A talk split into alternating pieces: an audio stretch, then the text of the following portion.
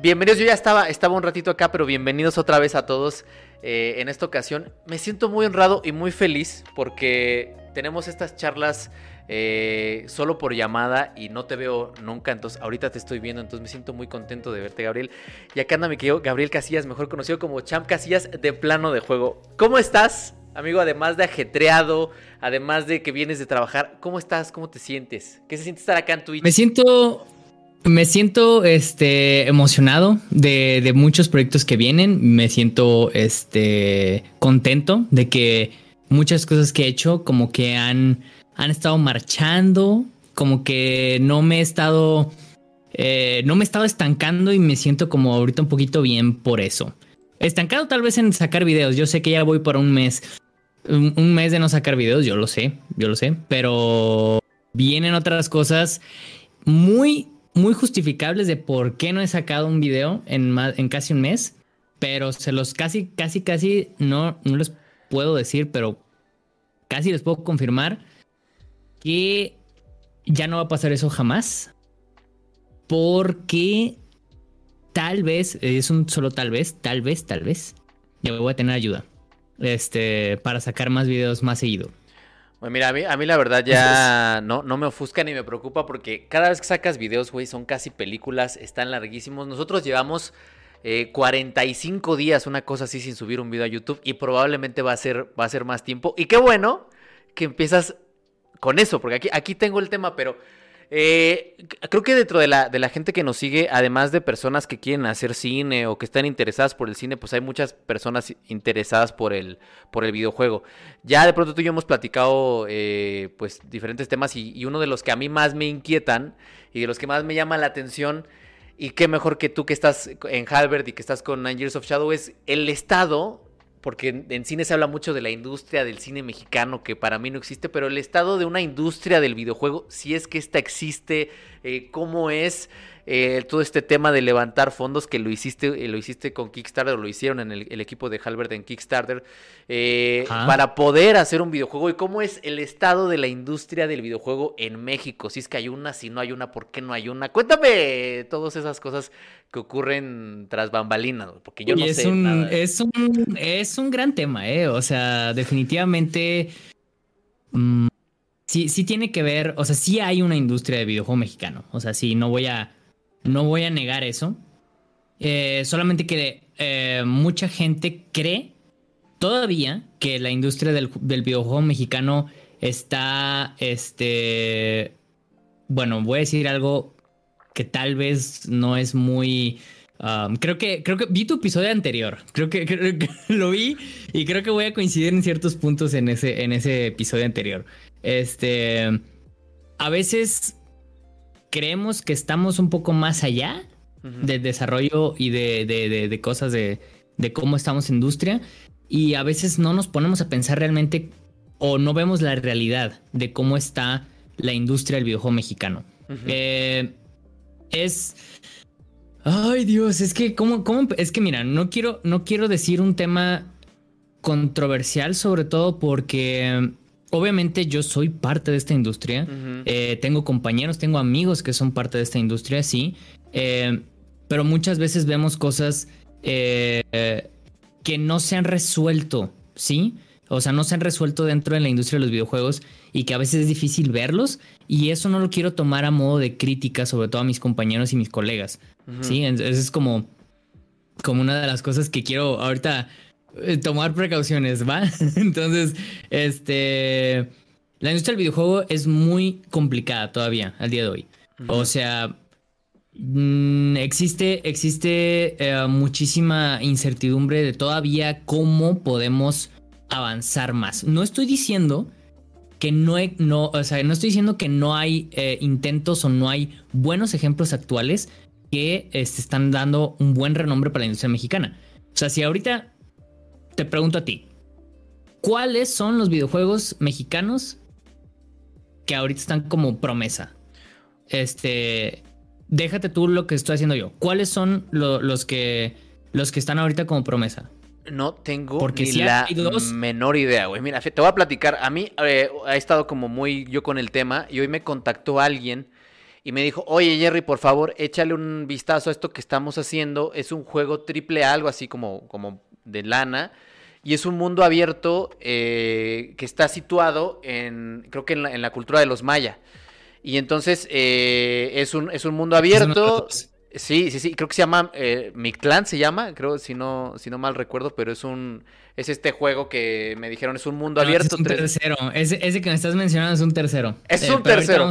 Ah, bueno, mira, no estoy tan no, estoy tan mal enterado, pero sí, hoy me pasaron esto y estuve revisando el Instagram y vi algunos concept arts y todo y sí se ve, o sea, sí se ve como algo bastante choncho, pero fuera de este de este juego y este otro que te acabo de mencionar pues no, la verdad es que no, no conozco por ahí. Eh, los chicos de Cultura Videojuegos tienen, tienen un video en donde hablan de, una serie documental que no sé si ya la sacaron, en donde iban a, estar detrás de como de, un desarrollo de otro videojuego que es como de unas criaturas que están en el espacio y tal.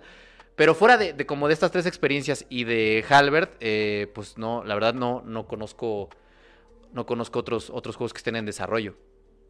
Mira, la, la, yo, yo, yo, te lo digo por experiencia, la industria del videojuego mexicano es increíblemente vasta, ¿sí? O sea, al punto de que hay un montonal de juegos haciéndose al mismo tiempo, eh, pero no, con vasto no me refiero a que es una industria demasiado grande, ¿sí? O sea, creo que todavía en la industria del cine, este, puedes llegar a conocer gente nueva que va apareciendo, este, nuevos desarrollos, digo, nuevos, nuevos cineastas, nuevo, eh, nuevo lo que sea, ¿no?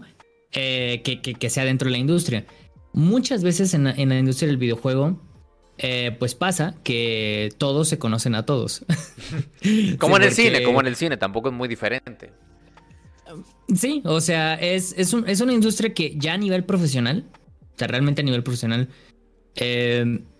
sí son un, pues, pocos. ¿sí? Entonces, este, son pocos los que ya trabajan realmente haciendo esto.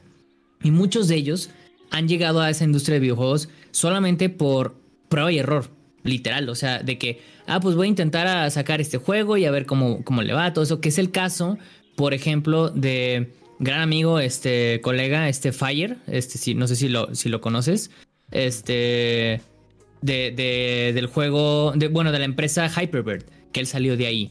Hyperbird hizo un juego que era que, que ellos, en un arranque de decir, pues tenemos, uh, ellos, tuvieron como, imagínense, hicieron una empresa que fue fondeada por este presupuesto externo de Estados Unidos, que de, eso es un tema muy importante, pero este, ahorita, o sea, imagínense esas personas que tuvieron un, presupuesto externo y dijeron, bueno, vamos a hacer una serie de, videojuegos móviles y ninguna les pegó, o sea, lanzaron varios juegos móviles, ninguna, ninguna pegó, este, y les quedaba como cuatro meses que los compas dijeron, pues bueno, tienes la oficina, este pues y ellos mismos dijeron, pues en cuatro meses te lanzamos un videojuego. Y los mismos que habían dado el presupuesto fue como, pues si quieres, o sea, si quieres, pues ya, ya están los cuatro meses eh, pagados, pero ellos ya iban a dar, ya iban a cerrar Hyperbird, ¿no? O sea, porque no estaba pegando nada, no, o sea, no, no, no, no, no funcionó realmente como quisieron, entonces pues iban a cerrar.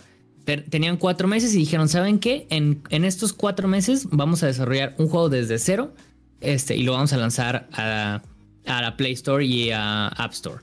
Y resulta que hicieron Kleptocats, que para los que no conozcan aquí, este, este juego es un, es un videojuego móvil que se trata de unos gatitos, que es como que es como un tú tú este como que traes gatitos a tu, a tu casa y estos gatitos como que roban cosas, ¿no? Por eso se llaman Kleptocats. Este roban cosas y como que te van trayendo más cosas a tu casa y pues wow, ¿no? Fue resulta que fue un exitazo.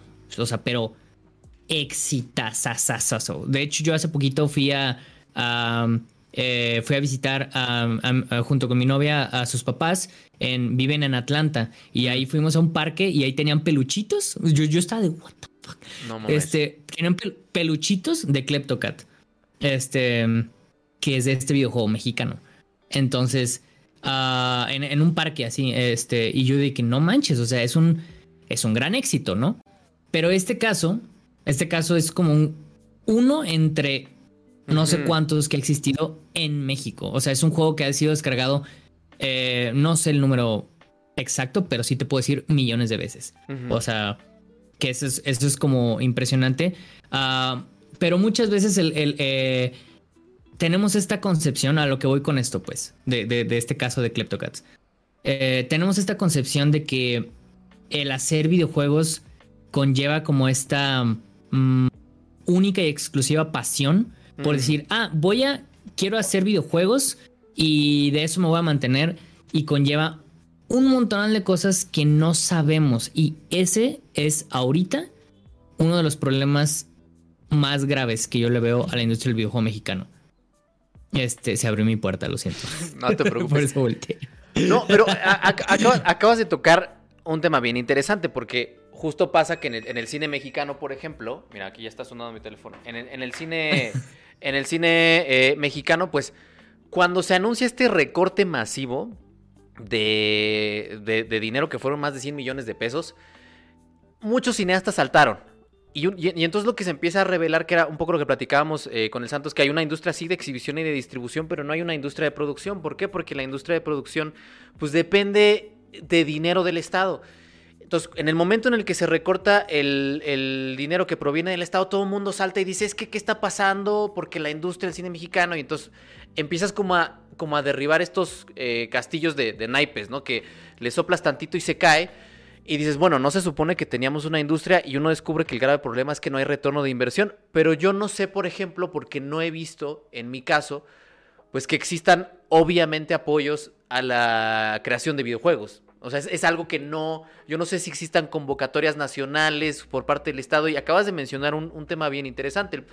Ustedes a lo mejor tienen que apelar a presupuesto externo o a otras eh, compañías fuera de México, no sé, o, propia inversión, que todavía me parece más, más riesgoso, o a campañas como la que ustedes hicieron en Kickstarter, que también eh, yo levanté un corto de esa manera, y al final terminas debiendo que si los que lo que prometiste de dar, ¿no? Y este, o sea, se vuelve un tema hasta cierto punto un poco caótico y lo que pasa con el Kickstarter que los mismos cuates de Fondeador a mí me decían es que trates de que sea tu proyecto soñado porque es muy difícil levantar una segunda campaña, ¿no? Entonces lo que te recomiendan los de Fondeadora es, pues si vas a hacer un proyecto de crowdfunding, procura que sea ese, ese gran proyecto porque levantar por segunda ocasión es complicado, ¿no? Entonces eso, está, un poco feo que te digan, ¿no? O sea. Imagínate que me lo dijeron los de fondeadora, güey. O sea, me hablaban y me decían, güey, estás a 5 mil pesos de tu meta, pero este, ¿estás seguro que este es tu proyecto? Sí, güey, este es el proyecto. Es que es muy difícil porque, o sea, te van encaminando como en los distintos procesos. No, no sé cómo fue con ustedes. Pero en nuestro caso, pues nos dieron un asesor que es el que te va como diciendo, mira, estás a tanto porcentaje. Eh, ya estamos viendo que hay fondeos externos de gente que a lo mejor no te conoce, que no es de tu núcleo cercano. O sea, como esta parte. ¿no? Evidentemente creo que plano de juego en el caso de ustedes ayuda mucho también a, potencializar esa campaña. Pero pues yo, yo desconozco si hay apoyos públicos para la creación de videojuegos o cómo lo hacen ustedes para levantar capital. No, o sea, sí, pues, pero plano de juego, sí, o sea, sí, sí, sí funcionó, pues, para, para, para un pequeño impulso, este, más no es el impulso real de, por ejemplo, en este caso, Nine Years of Shadows. Este, o sea, yo agradezco y estoy, estoy infinitamente agradecido con toda la gente que nos sigue apoyando de eso. Em, pero nosotros, que eso es uno de los puntos que ahorita tú dices, eh, la inversión no viene propiamente de aquí. Sí, o sea, sí existen, sí existen como tal este ah, apoyos gubernamentales a los videojuegos. o sea, eh, yo he entrado, este, y que eso es algo que igualmente me gustaría ahorita contar porque yo no inicié aquí, o sea, yo, yo no inicié ni siquiera en plano de juego, yo inicié en otra cosa que fue con apoyo gubernamental, este, y, de ahí yo aprendí un montón de cosas. Este, mi punto, bueno, es, bueno, no sé si contarte de una vez como dónde inicié, o sea, dale, dale, dale, es entendiendo. Dale, dale. Este, Mira, mientras más contexto, mejor. Sí, es que por, eso, por eso quería como decirte esto. O sea, eh, yo antes de, empezar el canal, este, que ahorita estoy infinitamente agradecido del canal y todo eso, eh, yo había iniciado con eh, un videojuego que era para, destinado para personas, sobre todo niños, con discapacidad intelectual. Sí, o sea, este, este, este proyecto se llamaba Team Plus. Este, y actualmente este, ya no existe Team Plus. Una porque, eh, pues bueno, yo me salí y después quisieron llevar el Team Plus por, otro lado y todo eso, entonces como que valió ahí ese proyecto. Y este, antes de que yo me metiera al plano juego. Pero lo que voy con esto es, cuando yo empecé a hacer este, este, este proyecto de Team Plus, resulta que los videojuegos en México todavía tienen como un cierto estigma sobre este, ya cuando son las personas que son los inversionistas, ¿no? O sea, sobre todo inversionistas latinoamericanos eh, o, simplemente mexicanos, ¿no? Y siempre existe todavía este, este estigma, ¿no? Este es decir de, ay, es que, pues es que son videojuegos, ¿no? O sea, eh, sí, sí, sí pegan, este, sí, sí retornan la inversión. O sea, la gente sabe totalmente que, que ahorita los videojuegos están a una alza increíblemente grande mucho más que el cine, por ejemplo. O sea, los videojuegos ahorita están teniendo una inversión estúpidamente más grande que lo que cualquier otro medio ahorita está haciendo y todos lo saben. O sea, saben que los videojuegos ahorita es la economía del entretenimiento más grande. Este, pero no, pero no saben a, a quién ponerle. Este, deben de saber que sí, es una industria increíblemente grande, sí, pero así, así como es increíblemente grande, en general, o sea, ni, siquiera, déjate tú hablando de los inversionistas. Este, en general, hablando de, de, jugadores, hasta de los mismos analistas como yo, de críticos y de un montón de personas que se dedican al medio, conocen esto. O sea, lo que nosotros conocemos de lo que son los videojuegos es esto de la cosa masiva que son los videojuegos. ¿Por qué? Porque los videojuegos salen por doquier, por donde sea. Es el simple hecho de decir que, que en, en, en, Play Store y en App Store salen juegos, salen miles de juegos al día. Así, pero una, una cantidad así de que dices, qué pedo. O sea, no, no puedes creer lo, que está saliendo. Y tener éxito sobre, solamente eh, haciendo un juego móvil es el equivalente a. Imagínate que estás sentado en un tubo de desagüe, así literal, de desagüe, Estás sentado encima y estás como viendo el, agua correr por debajo de tus pies. Y es meter las manos al desagüe y sacas una piedrita, una piedrita brillante, que ese es un juego que le va a ir bien. Mm. Todo lo demás se va a la basura. O sea, esa es la cantidad de, de, juegos que salen todo el tiempo y es un porcentaje mínimo los que, los que, los que triunfan, ¿no? Entonces, os digo, nomás como para que te des una idea en móviles. Imagínate aparte lo que significa hacer esto un videojuego para consolas o para, para Steam. O sea, que Steam ha, ha, dado como muchas eh, herramientas para que desarrolladores jóvenes, desarrolladores este, que no han hecho ningún otro juego se presenten ahí con el, el dichoso Steam Greenlight. Que es como un poco como cala los juegos y la gente ahí como que te va dando el visto bueno y todo eso. Pero ve la cantidad es estúpidamente grande de videojuegos y nosotros aquí si, si, le preguntáramos a quien sea, me incluyo, o sea, no estoy, no estoy acusando, me incluyo en este problema. Este, si, si me dices qué juegos independientes salieron este año en los últimos tres meses, no te sabes decir casi nada. Sí. Y se supone que son los que más están saliendo. Sí, o sea, Ah, o sea, lo que, lo que nosotros lo que nosotros tenemos como ahorita en, eh, en mente, pues siempre es qué, qué es lo que está generando más. Sí, o sea, está generando un montón de dinero. Battlefield está generando este eh, un montón de dinero. Call of Duty está generando un montón de dinero. Fortnite, como siempre, está generando un montón de dinero. Roblox está generando, o sea, imagínate que es como un gran pastel, ¿no? Y los indies son como esta cosita así, súper chiquita. o sea, este, y, tú puedes decir, no, pero los indies también venden muchísimo, ¿no? Es como, han habido muchos indies, este, súper, súper importantes que han vendido. Sí, sí, sí. O sea, déjate, voy a ponerte el ejemplo más grande, ¿no? Que hay de juegos indies, que es, bueno, de, la, de los últimos años, ¿no? Que es Hollow Knight. Mm. Hollow Knight es un caso Así que la rompió en todos los aspectos, ¿no? O sea, absolutamente en todo. Es un juego que ha vendido más o menos hasta lo que va ahorita como 3 millones de copias. Es un buen de lana. Es muchísimos, muchísimas cosas. O sea, es demasiada lana lo que, lo que, lo que ahí este, solamente hay en la pura venta del juego. Déjate tú ya eh, merchandising y lo que sea que pueden llegar a vender y X, ¿no? Es un buen de lana. Pero, compara 3 millones de Hollow Knight con, por ejemplo, este... El último... Bueno, es más, te puedo decir así de fácil. El último juego de Call of Duty. Es más, si ahorita lo busco, puedo, casi casi puedo apostar que son 20 a 30 millones. Solo un juego. Sí. Y obviamente no puedes culpar a la gente, no puedes culpar a la gente de que conozca esas cosas o de que no conozca esas cosas, ¿sí? O sea, eh, realmente la industria del videojuego sí está muy coludida como, como lo que pasa con, con, el, con el cine, ¿no? Es, es, muy difícil poner tu película en una sala de cine, que es lo que justamente lo que estabas diciendo en tu episodio pasado. Es muy difícil poner tu, tu, tu videojuego en una sala de cine que te costó sangre, te costó todo, te costó, te puede haber costado siete años de tu vida, siete años de tu vida, así literal. Eh, llegar con una distribuidora, que eso es parte de las, pues de, la, industria, ¿no? Que también es, es, parte importante que no tenemos en cuenta. Y la industria te dice, ¿sabes qué? A mí no me conviene poner, eh, eh, no sé, estoy inventando, em, la tortuga del oeste, ¿no?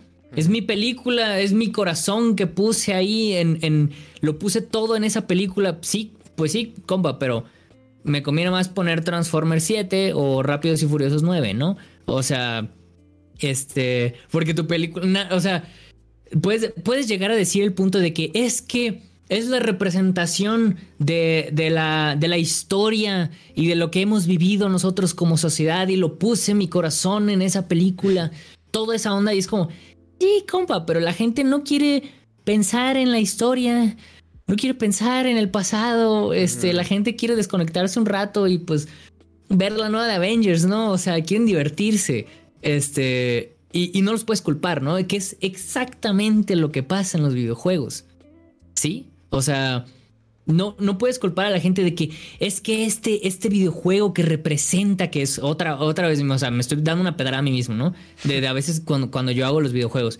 Es que este juego es esto, así representa mi corazón, es mi todo. Pues sí, compa, pero la gente a veces nomás quiere llegar cansado de su trabajo, llegar a, llegar a, a su sillón. Y sabes qué, voy a jugar un ratito Warzone y pues listo, ¿no? Me voy a divertir con mis compas, apago la cosa, jugué una o dos horas, tan tan, me voy a dormir y al día siguiente voy otra vez a mi trabajo, ¿no? O sea, no puedes culpar a la gente de que no se pueda dar el tiempo para conocer más videojuegos, ¿no? Entonces, ese es un problema. Eso es a lo que iba. con no, todo esto. no, no, no, completamente de acuerdo. O sea, yo, y yo pensaba, ¿no? Uno pensaría, y lo mencionas también, entrar al catálogo, por ejemplo, a la tienda de Nintendo, también uno ve una cantidad de juegos independientes abismal y que, pues sí, nunca sabes qué bajar, qué comprar, eh, eh, porque, y, lo mismo pasa en Steam, y uno pensaría que quizá con estas plataformas podría ser más fácil acceder a, cierto tipo de contenidos, eh, que es un poco lo que está pasando con Netflix y, y Amazon, y, pero es lo que dices, al final se segmenta tanto todo que se termina perdiendo. Y para encontrar esa, esa joya, tiene que jugarla un, no sé, tiene que jugarla alguien en Twitch así súper masivo para que la gente diga, mira, existe una cosa que se llama, este, no sé, eh, Among Us, ¿no? Eh, que se juega así y tal, y lo tiene que jugar el Rubius o alguien así para que estas cosas salgan y la gente las descubra. Y sí, también estoy eh, completamente de acuerdo contigo. Una de las cosas que también se platica mucho en cine es, bueno, es que hay muchas personas de diferentes estados de la República que dicen, güey, es que el cine mexicano son comedias románticas. Y uno dice, bueno, ¿por qué la gente dice que el cine mexicano son comedias románticas? Pues porque tienen un Cinépolis a hora y media de sus casas, en coche o este, en, en transporte público y llegan a esa, a esa sala y lo que hay son dos salas Avengers y dos salas comedias románticas. O cinco salas Avengers, una. Entonces, pues también está esa parte de que, de que a lo mejor y sí, como, como distribuidores, pues es complicado porque yo no sé, por ejemplo, un distribuidor eh, de videojuegos cuánto sea la inversión para poder colocar un videojuego y decir, mira, ahí está, aquí te lo estamos poniendo, velo, eh, revísalo, eh, juégalo, ¿no? No sé qué, tan caro sea con respecto al, al, videojuego, pero evidentemente, pues sí, sí creo que el riesgo quizás es, es mayor precisamente por esta cuestión del capital eh, que pone uno, ¿no? A lo mejor. Sí, y, y luego también ten, ten en cuenta dos factores más, ¿no? O sea, uno, pues son caros, ¿no? Los videojuegos. Este, no es como que eh, tu gustito ahí súper barato. Y dos, necesitas invertirle mucho más tiempo a un videojuego que lo que tienes que invertirle a muchas otras cosas más. Sí, o sea, eh, yo, yo, hay otra vez pedrada para mí mismo. A veces a mí me da, a pesar de lo, a lo que me dedico, ¿no? O sea, yo haciendo esto, me da más flojera jugar a un videojuego que ponerme a consumir o una serie o una película. A mí me pasa al revés ya, güey. Es que, o sea, a mí, ¿por qué me pasa eso? Porque de repente yo digo, ay, ¿sabes qué? Voy a jugar, eh, voy a jugar The Witcher 3, ¿no? O voy a jugar el nuevo de Assassin's Creed, o voy a jugar un nuevo juego indie, este, un montón de cosas, ¿no? Y a veces esta curva de aprendizaje, porque todos llevan una curva de aprendizaje, dices, ay, Dios de mi vida, o sea, eh, voy a, o sea, es la razón por la que juego tanto Smash. Vamos. Smash yo no necesito una curva de aprendizaje. Smash yo lo prendo, yo llego, juego, este, me parto la jefatura con un montón de personas en online. O a veces juego contigo, a veces juego, o sea, con quien sea, ¿no? Y se acabó, ¿no? Pero cuando estoy jugando un juego nuevo sí requiere una curva de aprendizaje, requiero invertirle tantas horas de, de, mi vida, ¿no? Y tengo que enfocarme así a esto, al juego, ¿no? Y pues el cine, como ya sabes, eh, como tú también ya hablaste con, con, el santo, este, acá, este, que es, pues estamos viviendo una era en la que consumimos las cosas mientras igualmente estamos distraídos en otras cosas, ¿no? Entonces, la gente es igual en los videojuegos, ¿no? O sea, no van a, no van a, no van a querer enfocarse al 100 de decir, es que voy a, voy a jugar, este, no sé, un juego no sé, un juego súper, no sé, estoy pensando What Remains of Eden Filch, que es un juego que tienes que estar súper enfocado, ¿no? De, de, la historia. Y pues no puedes estar, no puedes estar con las papitas, no puedes estar con, un, con una bebida aquí a un lado, no puedes estar en el WhatsApp, no puedes, no, porque necesitas estar enfocado en, en este videojuego. Y la gente, ¿qué es lo que prefiere? Pues obviamente otra vez regresamos a lo mismo, ¿no? Quiero, quiero algo que me distraiga un rato mientras estoy cotorreando, mientras estoy acá con mi, con mi, con mi bebida de la noche, con el chocomilk, con lo que sea. Este, y no te puedes dar el tiempo de tener esta curva de aprendizaje para poder literal jugar lo que sea nuevo. O sea, a, a mí en lo personal, a mí me cuesta muchísimo empezar videojuegos nuevos, a pesar de que me obligo. O sea, yo es como de un tengo que jugar este porque eh, es un juego que o, lo jugó alguien que yo conozco, alguien que admiro, o es un juego nuevo de X persona, no sé qué. Entonces me obligo a, jugar estos videojuegos. Pero imagínate si yo me tengo que estar haciendo así, imagínate los millones de personas que obviamente deciden, pues sabes qué, voy a jugar otra partida de Smash, o me voy a poner a jugar Fortnite, o me voy a poner a jugar lo mismo de siempre. Entonces, estás combatiendo con todo esto que estoy diciendo, pues, cuando entras a la industria del videojuego, este, estás entrando a pelearte contra eso, en primer lugar. ¿Sí? O sea, que eso es un monstruo inminente, no va a parar, solo va a crecer más. Este, no puedes, no puedes estar en su contra, porque si estás en su contra, pues no vas a comer, ¿no? Entonces, no, no puedes simplemente llegar con una idea y decir que la gente te va a apoyar porque la gente no te conoce. Y eso es algo, eso es algo, pues también que es otro punto, ¿no? O sea, yo estoy muy agradecido con la gente que pues quisiera jugar Nine Years of Shadows porque me conoce, ¿no? Pero imagínate un montón de personas que no tienen esa ventaja que tengo yo. O sea, yo reconozco que tengo una cierta ventaja. Este, no es una ventaja increíble. Yo sé que, ah, yo sé que, por ejemplo, todo, se, todo está en nichos, ¿no? O sea, yo, yo, plano de juego es un nicho, sí. O sea, es un canal de YouTube de nicho que, que está enfocado a gente que sí busca este tipo de análisis, este tipo de, de videos más largos que eh, eh, hablan sobre un tema de aprendizaje o un tema de filosofía, lo que sea, de cierto videojuego que les pueda llegar a gustar o de un tema en específico que quisieran ellos aprender para poder darse una idea de cómo es hacer un videojuego. Eso es lo que acabo de decir, es súper de nicho. Lo que el hecho de que plano de juego me dé dinero y me Se nos acaba de ir el champ. Justo en un periodo crítico. Sí. Creo que sí fue él. Creo que sí fue él. ¿Pueda mantener a mí para comer? Ahí está. Yo sí te escucho. Ahí está. Yo sí te ya, escucho. Ya volviste, ya volviste. Ya volviste. Dale. Yo nunca te dejé de escuchar, pero este. Pero mi, mi punto de lo que iba es. Este. Yo siendo. Yo, este. Yo sé que soy de nicho porque. ah, tú, tú, tú sabes que existen estas otras personas como, como el Rubius que acabas de mencionar, o, o Ibai, que todas estas, estas. que son como tendencias que la gente no quiere a veces. No, no, o sea, no es ataque. A veces la gente no quiere pensar. ¿Sí? Este. O sea, a veces, otra vez regresamos a lo mismo. La gente quiere relajarse, quiere reírse, quiere ver un contenido que lo entretenga y no está mal. Sí, o sea, no, no está mal si tú te gusta, si te gusta hacer eso. Eh, pero obviamente el, cuando, cuando se empieza a especializar más el contenido o el videojuego o lo que sea, te empieza a hacer de nicho. Y yo sé que soy de nicho. Este, por eso digo, sí, a, a- a sabiendas de que, de que, de eso y que me pueda dar de comer eso, estoy muy agradecido porque sé que normalmente no pasa esto. Entonces, eh, los que vean mi canal, muchas gracias.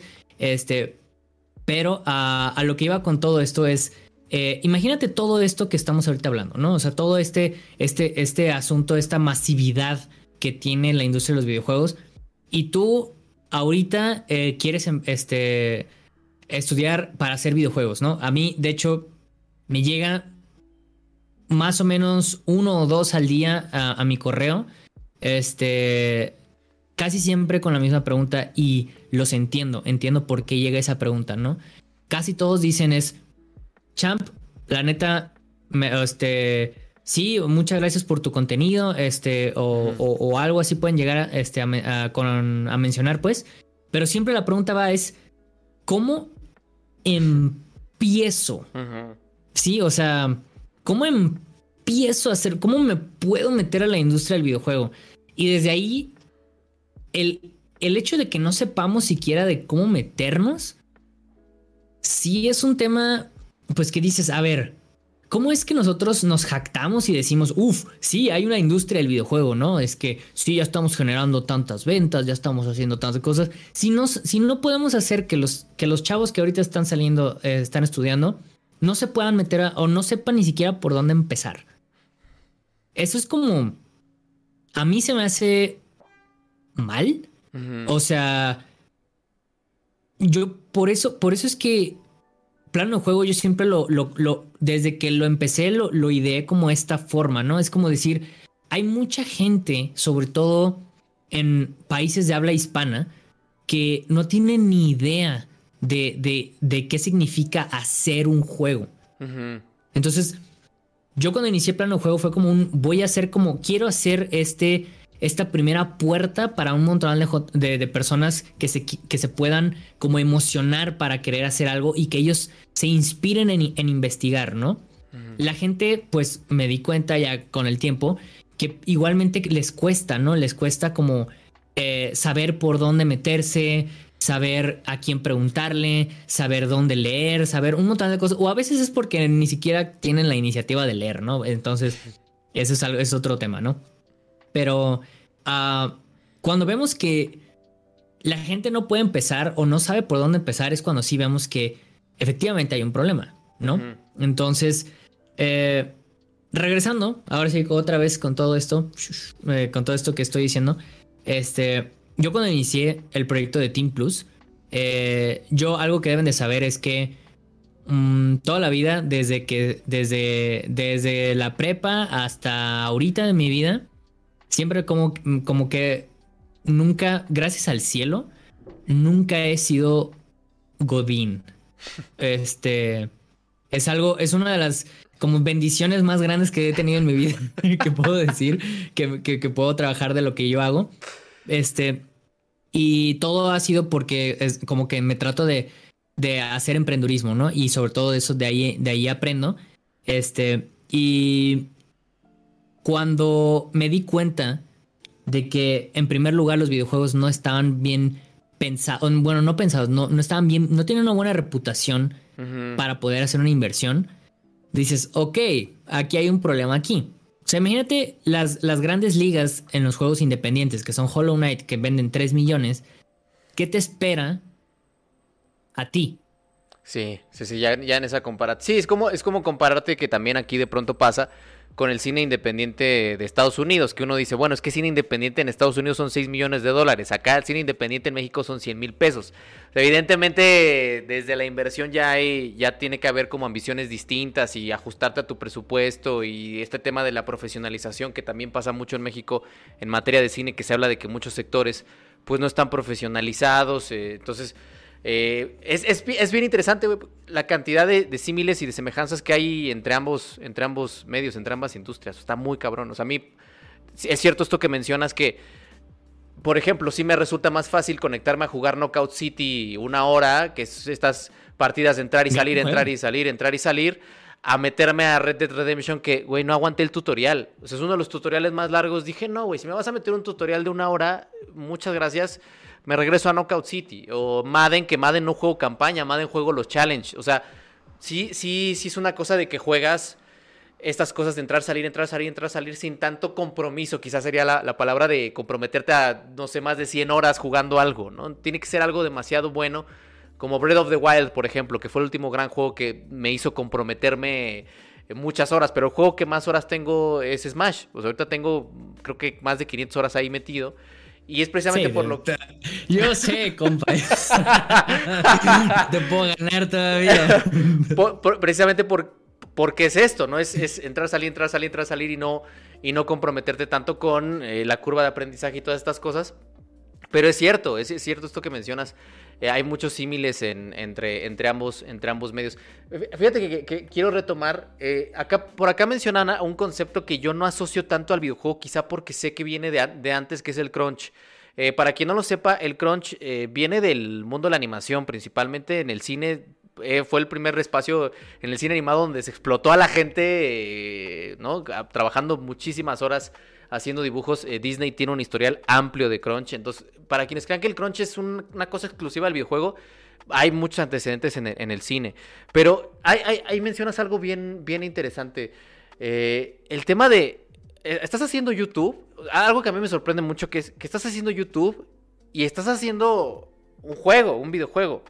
Ahorita pasaremos al tema de los miedos porque es, es, es algo que yo también tengo. Y das clases, güey. O sea, ¿cómo le haces, cabrón? O sea, ¿Cómo le haces para equilibrar Halbert y, YouTube y, tu vida personal? No, no, no quiero decir tu, vida personal en general, porque asumo también tu novia, tu, tu, tu familia. Yo, yo no puedo, güey. O sea, y aparte jugar, güey, ¿no? Porque aparte juegas, tienes que jugar horas y horas y horas para desmenuzar un juego y podérselo presentar a la gente. En el caso, por ejemplo, pienso en el video este que hiciste de Mario, de los tres Marios que salieron en colección que hiciste el análisis de Sunshine y el análisis de Galaxy, que son videos que hay que, que yo, yo lo hacía con que hay que revisarlos a detalle, como para saber qué puntualizas, eh, qué vas a dejar fuera, porque evidentemente no, no todo lo metes, eh, quiero, quiero pensar, ¿no? Dejas cosas fuera. Entonces, ¿cómo le haces para equilibrar todas estas cosas y no volverte loco, cabrón?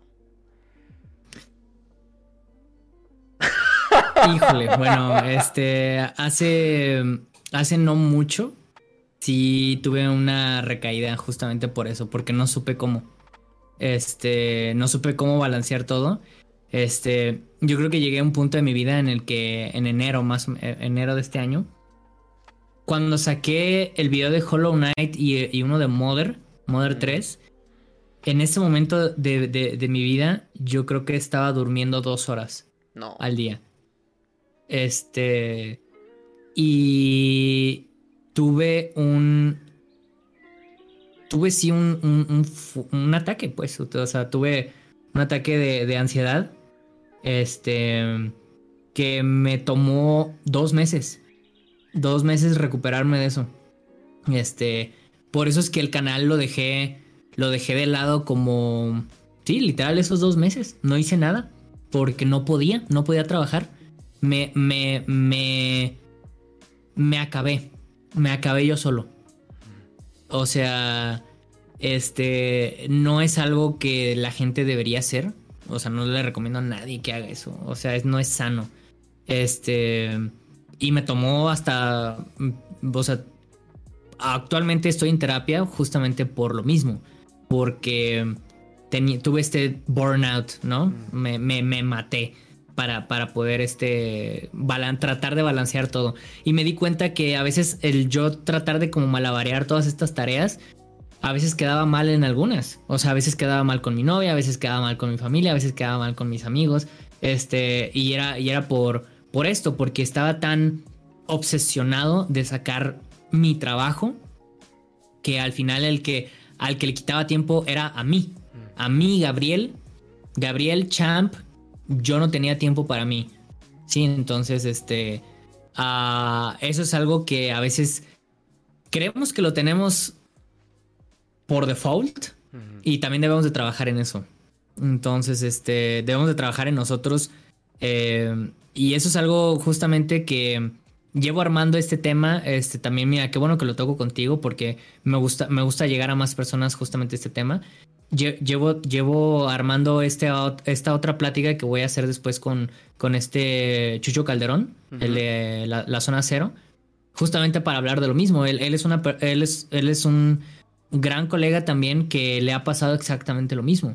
Y es algo que este, son nosotros que nos dedicamos a este medio y no me puedes mentir es muy demandante, ¿sí? O sea, es súper demandante este, hacer videos, este, por eso es que mucha gente hace los videos express, ¿no? O sea, como, ah, aquí está, ¿no? Tu, tu, tu, video, le puse footage, dejé el, el, el, el, audio encima y tan, tan, ¿no? Hice mi video. O sea, que es como, no estoy criticando, es el estilo, pero haz de cuenta es lo que hace este eh, Mundo N, lo que hace Nintendo Deluxe, lo que hacen ese tipo de canales, ¿no? Que nomás como que avientan footage de fondo, este, o eh, lo ponen en loop, o ponen un gameplay de algo que no tiene nada que ver y nomás ponen su voz encima, este, y ya, ese es su video, ¿no? Ese es su video de YouTube, este, y a mí no me gusta hacer eso. A mí, yo, yo tengo esta necedad, porque literal es una necedad de decir, mi video tiene que estar bien hecho. Entonces, este, por lo mismo es que yo mismo me estoy exigiendo todo el tiempo decir, no, tu video está chafa, tiene que estar mejor. Entonces, como que yo hasta a veces soy duro conmigo mismo al punto de que no es sano, no se lo recomiendo. Este, y eso es lo que a veces me empecina a hacer estos videos, ¿no? Este, lo, mejor que pueda. Eh, estoy, estoy muy agradecido. De hecho, ahorita estoy terminando el que probablemente sea esperemos, no sé, eh, mi último video que haga yo al 100%. O sea, eh, tengo que entrar a una etapa en la que ah, tengo que balancear todo. O sea, tengo que balancear mi vida, tengo que balancear el juego, Nine Years of Shadows, y tengo que balancear mis clases. Este, y si voy a querer seguir siendo, eh, a ver, sacando videos este, regularmente, no lo voy a poder hacer yo. Esa es una, esa es una, una, ¿cómo se llama? Eso ya es una respuesta clara que te estoy dando. No se puede. Sí, no, no, no, es algo que tienes que, asumir. Es que pasa mucho, por ejemplo, eh, la, la primera etapa de, Zoom, que 2017-2018, pues yo escribía los videos, yo los, eh, los editaba, eh, o sea, es... Y, y, y, justo lo que mencionas tiene que ver también con los plazos que te pide la, plataforma. Yo creo que si YouTube fuera más amigable con decir, bueno, mira, no importa que te tardes más, más semanas, no te voy a esconder, el algoritmo va a seguir funcionando igual, te vamos a seguir notificando a todos tus suscriptores. Creo que si, que si la plataforma funcionara en otros términos, no nos pasaría esto que nos pasa a todos, ¿no? Lo mencionas de Chucho, lo, lo, menciona, lo mencionas tú, yo te puedo platicar de casos, por ejemplo, la Filmoteca Maldita, Gaby también ha pasado por eso, que, que llega un momento en el que dices, ya estoy en automático, ya no estoy funcionando bien. Eh, a mí también, eh, yo solo he tenido dos ataques de ansiedad en mi vida. Y uno fue cuando estaba escribiendo el final de, de mi corto. Y el otro fue un año completo, me encerré y dije, tengo que subir tres videos a Zoom. No sé cómo lo voy a hacer, pero tengo que subir tres videos a la semana Zoom. Y salía a la tienda, güey. Salía a la tienda, bajaba al súper, compraba rápido dos, tres cosas, me, regresaba y me encerraba. No, tenía, no tenía novia, no tenía, ¿no? Este, mis papás me venían a ver el fin de semana.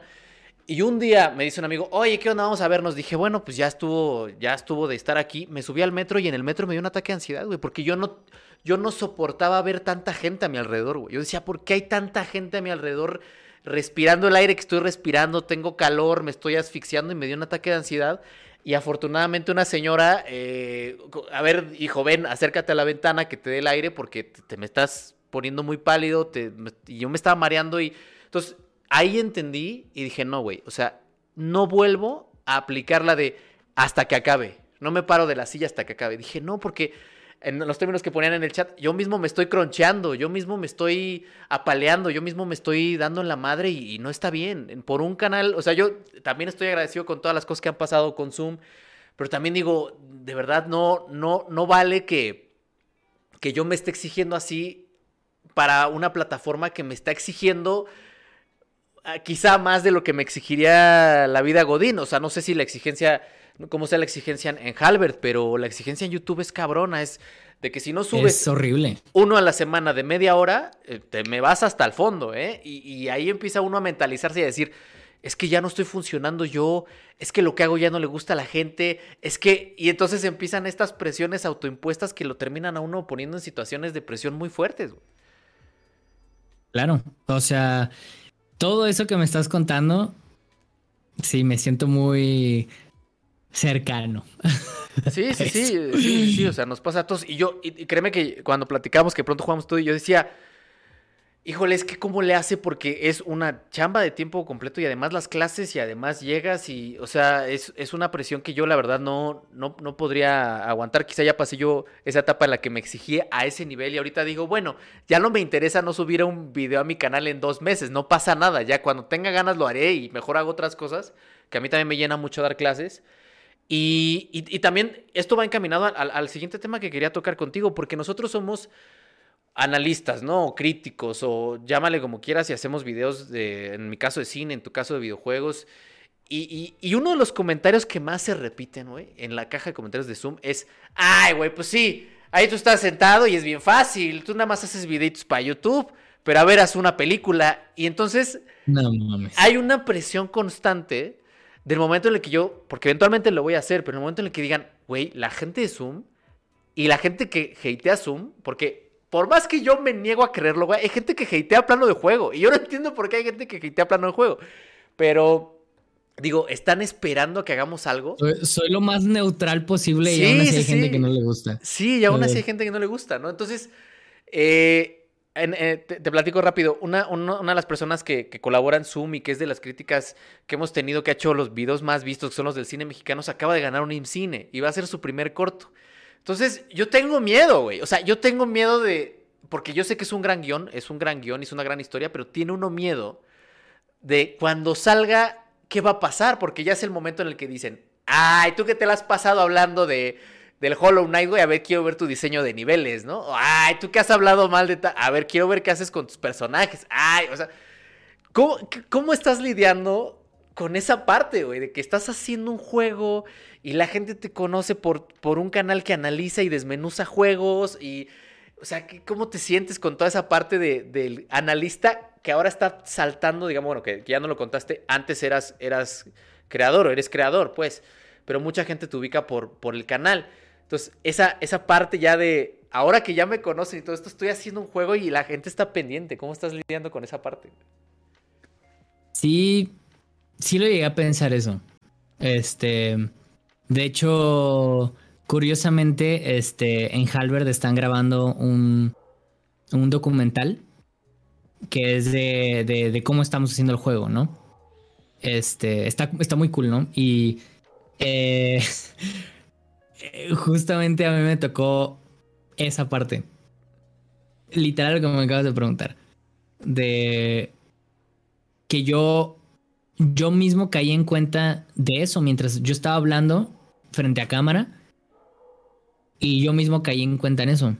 De que em, agradezco mucho a, mis compañeros, agradezco mucho a Halbert y todo eso.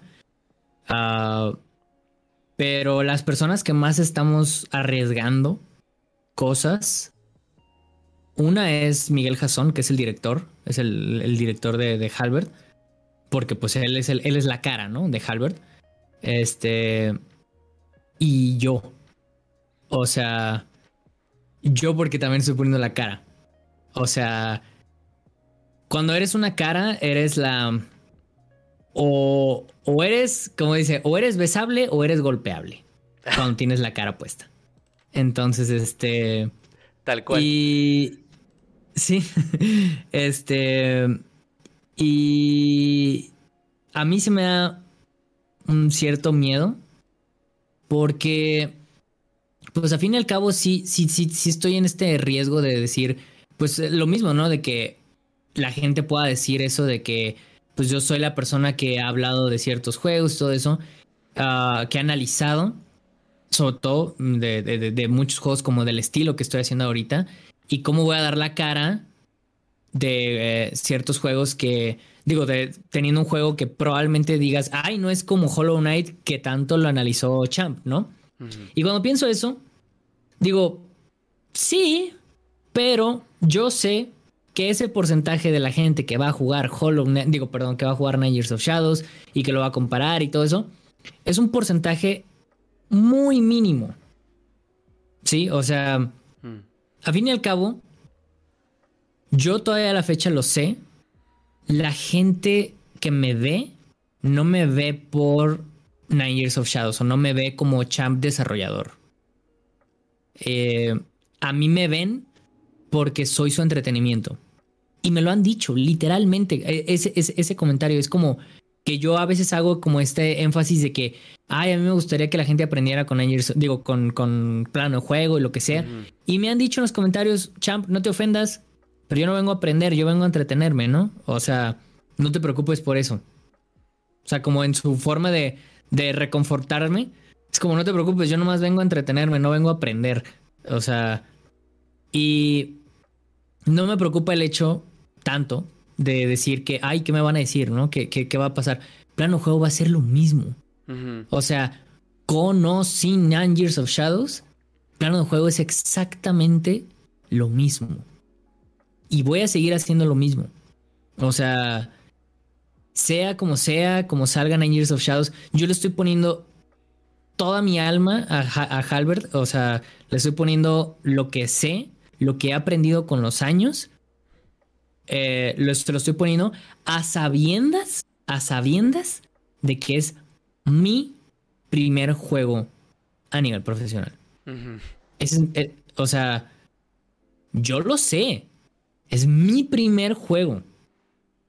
Este, aunque a la gente le va a valer super madre eso. la, lo sé.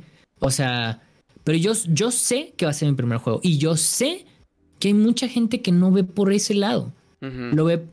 O sea, probablemente sí va a haber un cierto sector de la población que va a decir, ah, sí, es que estaba hablando y sacó su juego y lo que sea. Este. Pero eso va a ser un porcentaje muy mínimo a comparación del resto de que va a seguir viendo porque es entretenimiento. O sea, eh, algo que yo me he preocupado mucho por, por, por uh, plano de juego es que no son tutoriales para hacer buenos juegos, son recomendaciones mm. o son análisis de qué sí está bien y qué está mal en los videojuegos. El que tomas tú, ese ya es tu problema. O sea, el que con el que te quedas, ese ya es tu bronca. Uh -huh. No estoy diciéndote que así es como se deben de hacer las cosas, te estoy diciendo por qué esto sí funcionó y por qué esto no funcionó. Sí, o sea, y al fin y al cabo es entretenimiento para muchas personas. No, o sea, pero sí, sí tengo un cierto miedo, este, pero no me preocupo tanto a la larga. O sea, pues X, lo que vaya a pasar con eso. Sí, o sea, es como, ¿para qué me preocupo? Vamos. Sí, ahora sí que hasta no ver el, hasta no ver el resultado. Yo también estoy así como de, ay, estoy seguro que va a salir algo muy bueno, pero sí también sé que habrá mucha gente que dirá, ah, estos güeyes ya por fin sacaron su, su corto y no es Tenet, ¿no? De, de, Nolan, que siempre a veces las comparativas también son medio absurdas porque, repito, no se consideran como los factores que estuvieron eh, detrás del juego y el presupuesto con el que se, se contó y hay, muchos, hay muchas cosas en juego que no se, que no se toman en cuenta. Y estaba, estaba leyendo he estado leyendo un, libro que seguramente tú ya leíste, güey, que se llama Muerte por videojuego de Simon Parkin, que seguramente tú ya conoces, o, si no lo conoces, eh, te lo recomiendo mucho, mm. Muerte por videojuego de Simon Parkin. No, pero lo, voy a, leer. Es una chulada y entrevista a muchos eh, desarrolladores independientes. Está por ahí el de That Dragon Cancer. Eh, hay, hay, mucha, hay mucha, está anécdotas de, Jonathan Blow de Braid. Hay muchas anécdotas de, de creadores, desarrolladores independientes. Y hay una, una entrevista con una pareja que tienen una desarrolladora que se llama Tale of Tales, que creo que son daneses ellos o suecos por ahí. Y, y comenta el entrevistador que la, la, señora le, dijo, bueno, pues vámonos a la calle y este, vamos platicando y ahí me haces la entrevista. Y que iban caminando y, que esta señora está como fascinada con las catedrales. Y le pregunta a Simon Parkin que por qué está fascinada con las catedrales y ella le contesta que porque ella su anhelo es que los, los videojuegos sean eh, catedrales modernas, ¿no? Que sus juegos sean como catedrales en el sentido de que sea un espacio en el que la, gente o el jugador se sienta como seguro, se sienta como eh, en ese espacio de, paz, de tranquilidad. Y me hace pensar mucho en este meme GIF que se ha popularizado de, ya sabes, de este personaje de Dark Souls en la fogata y dice, güey, tú que estás aquí en esta red social, quédate un ratito aquí en la fogata a descansar, ¿no? A, estar en paz.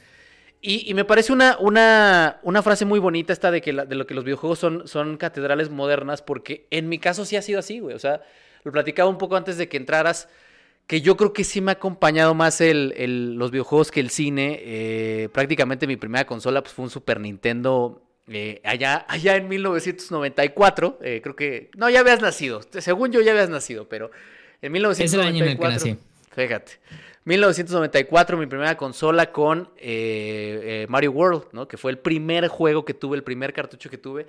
Y yo no, yo no asocio mi vida sin, sin eh, esas tardes jugando con mi papá al Mario World, enseñándome a los Yoshis de colores, y luego con el 64 jugando al Diddy Kong Racing, que ahora lo veo y digo, en la madre, como yo, como yo asociaba, yo creía que ese juego era así, y ahora lo veo y digo, no mames, que eso me prendía tanto con, con el con el Play 1 este, jugando mis juegos en bolsita que me costaban 20 pesos, eh, jugando a Metal Gear Solid, las tardes interminables con mis amigos en Halo 1, Halo 2. Entonces yo no, yo, no puedo asociar mi vida sin, sin esas largas horas sentado con mis amigos o, solito eh, jugando algún videojuego. Y sí, y sí te quiero preguntar, yo sé que eh, por, por, tus videos y porque lo he platicado contigo en el caso de Kingdom Hearts y en el caso de Pokémon, que quizás son dos, dos sagas que a lo mejor te traen recuerdos, pero yo sí te, quiero preguntar porque al final somos el resultado de lo que, de todo ese viaje, de todo ese bagaje de esas experiencias y, a lo mejor tú desarrollas tomando en cuenta todo eso que has vivido, pero sí quiero que me cuentes como,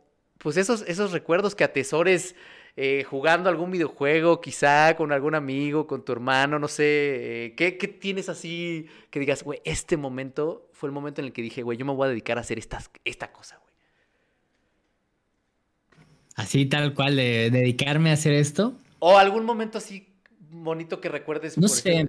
Yo creo que lo más cercano fue algo que una vez platiqué con Fire y con Artemio en, en, su programa también. Este. Eh, mi, primer, mi primera consola fue, fue también Super Nintendo. O sea, yo cuando, cuando yo ya tenía edad para jugar, este, ya estaba el Nintendo 64, ¿no? Este. Y yo quería el Nintendo 64, pero pues no nos dieron el Nintendo 64, nos dieron, nos dieron el Super Nintendo porque pues era lo que nos regalaron. Este, y nos, nos lo dieron con Mega Man X. Este, después empezaron, empezamos a tener otros juegos. Este, pero Mega Man X sobre todo tiene como un cierto valor muy significativo en mí. Este, una porque fue el primero y y es como del que de los recuerdos el recuerdo más viejo que tengo, ¿no? De un videojuego. Este y sí aprendí muchísimo, o sea, lo que lo que me emociona mucho de, de, Mega Man X fue que perseveré muchísimo con ese videojuego. O sea, yo lo, me lo regalaron cuando tenía tres años, con, junto con mi hermano, este, que tengo un hermano más grande. Este, y no pasé Mega Man X hasta que tenía 11 años. Entonces, este, tuve ese videojuego por un montonal de tiempo y nunca lo pasaba. Jamás, jamás lo pasaba hasta que después de varios intentos lo pude lograr pasar y de ahí como que tuve este cierto empoderamiento, ¿no? De, de, que me dio un videojuego. Nunca lo había sentido de esa forma. Em, y me acuerdo que, o sea, que es algo que yo ahorita me da mucha ternura, me da mucha nostalgia. Este, el hecho de que yo llegué con mi mamá un día, después de, o sea, te estoy hablando ya tenía 11, 12, este, yo a punto de tener mi, mi, mi Wii, así como, yo en, ese entonces yo le, le dije a, mi mamá que yo quería hacer juegos, ¿no? O sea, yo me quería a dedicar a hacer juegos y ella simplemente me dijo, si tú perseveras así como lo haces cuando juegas, este, lo vas a poder hacer si quieres. Entonces, este, solamente me dijo eso. Este, y cada vez que me acuerdo que, pues actualmente estoy haciendo juegos, estoy haciendo un videojuego a nivel profesional, este, y hablo de ese sentimiento empoderado que me dio Mega Man X, lo, lo transmito y por otro lado estoy haciendo lo que dije que iba a hacer, pues no sé, o sea, me, me hace sentir feliz conmigo mismo. O sea, que es como un, güey, sí lo hiciste. O sea, lo, lograste lo que querías hacer y me siento muy honrado porque no soy la primera persona que ha pensado en, en hacer eso. Y en cambio, a mí empezó a llover, qué bonito. Este, justo cuando estoy hablando de esto. este, y me siento muy feliz de que, de que, o sea, yo sé que no soy la única persona y estoy muy agradecido de llegar a este punto. O sea, qué bueno. Creo que no hemos hablado todavía muy bien, o no sé qué, a dónde quieres ahorita llevar la plática, pero creo que no hablamos mucho de cómo es todavía más la industria del, del videojuego mexicano. Date, date, date, date.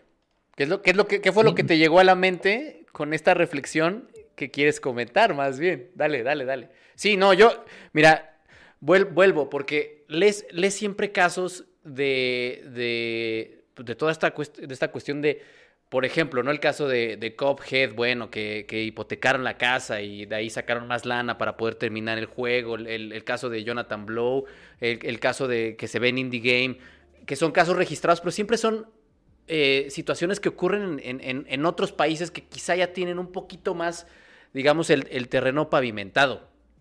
En el caso mexicano, a mí una de las grandes preocupaciones que me da, que también lo mencionabas eh, con respecto a, los, a los jóvenes que salen de las escuelas, ¿no? Aquí pasa lo mismo. Sale un chavito del CCC, del CUEC, de Indie, de Arte 7, de la que me digas a los 25 años, queriéndose comer al mundo sin saber que el sistema como está planteado te va a permitir debutar hasta los 35.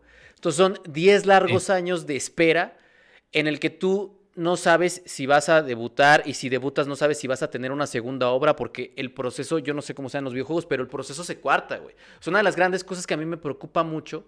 Es que uno ve el anuario, uno ve las estadísticas y prácticamente hacer cine en México es debut y despedida. Haces tu ópera prima y no vuelves a hacer otra película. Es, es un proceso bien cuartado y es un embudo que los que llegan a hacer una segunda película debe ser menos del 10% de la totalidad de los egresados.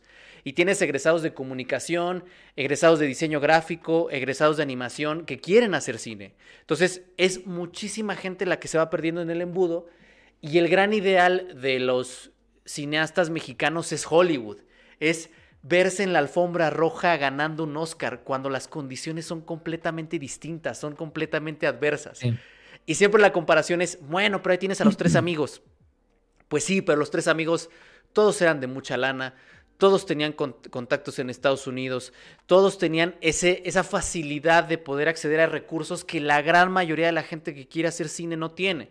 Entonces, como encuentro muchos símiles eh, con respecto a lo que me contaste, pues supongo que también va un poco por allá, ¿no? Leyendo a este güey, a, a Simon Parkin, uno dice, bueno, ¿Cómo puede un, desarrollador mexicano joven hacer una, un juego eh, de ciertas características que quizá no es hacer el Gran Theft porque evidentemente no están las condiciones, pero sí un juego que pueda comunicar algo, comunicarse con alguien, eh, no sé. Entonces, eh, pues vas, vas, date, date, date. Si quieres ahondar más, venga, güey, be my guest, güey. Es que creo que creo que una de las cosas raíz, ¿no? Que tenemos, que tenemos este como problema en, dentro de la industria de los videojuegos en México, es que talento hay un friego de talento, ¿sí? O sea, me queda claro que hay, sobre todo para, para gente que, que hace lo que yo hago, hay gente muchísimo más capacitada que yo. O sea, si yo, yo sé que estoy en una posición pues un tanto privilegiada ahorita por, por lo que me ha pasado, pero yo sé que ni de chiste soy el soy de los más buenos, ¿sí? O sea, y lo acepto. Este, yo, o sea, yo, yo aprendo junto con, con, con Fire, como te decía, aprendo con los que, que uno, que al puro principio de la plática no mencionamos cuáles eran de estos juegos mexicanos que ahorita son como las promesas. Este, que yo, yo ahorita conozco a, a las personas que están por lanzar el juego que se llama Greek que es eh, G-R-E-A-K, Greek, que, es un, que es un juego este, a, también Metroidvania. Llevan estos compas haciendo su videojuego por casi cinco años. Llevan, este, y va a lanzar, se va a lanzar este 5 de agosto. Ya va a salir su juego. Y va a salir en, físico. O sea, está súper chido eso, la verdad. Este, yo la verdad les deseo lo mejor a ellos porque su juego está muy prometedor, tiene un arte, si, si ahorita lo ves vas a decir, ¿qué pedo? Qué bonito se ve el arte, ¿no? Está súper chido ese, ese, videojuego.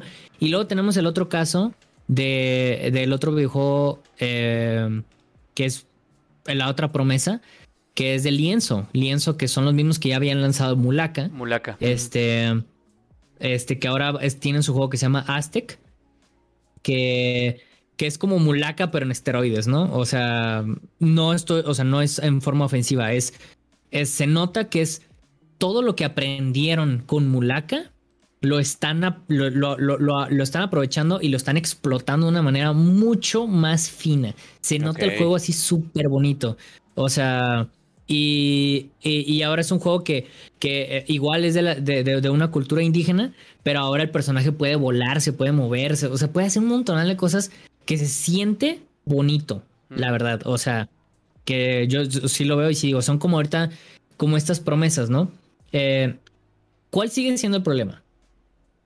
Que muchos de los desarrolladores mexicanos saben hacer juegos, ¿sí? O sea, saben perfectamente cómo empezar un proyecto en Unity, en Unreal, en Game Maker o lo que se te ocurra, cuál es el engine o lo que sea para poder hacer un videojuego saben cuál puede ser una mecánica, saben cuál puede ser el arte, saben un montonal de cosas, ¿no? Pero no saben cómo distribuirlo. O no tienen idea para dónde va. Igual o no saben cómo venderlo. O sea, es una de las cosas que más está dando, le está dando el balazo al pie, o sea, que nosotros nos estamos dando el balazo al pie, porque los que somos desarrolladores de juegos nos estudiamos para ser desarrolladores de videojuegos. Este, bueno, yo estudié, yo estudié animación. Este, y, y ahorita me estoy dedicando pues a hacer, a hacer videojuegos, pues que, que era algo que Tomás quería hacer. O sea, yo quería, llegué a un punto en el que de, cuando estaba en la prepa que dije, o hago, o hago películas o hago videojuegos, ¿no? Entonces me metí a animación.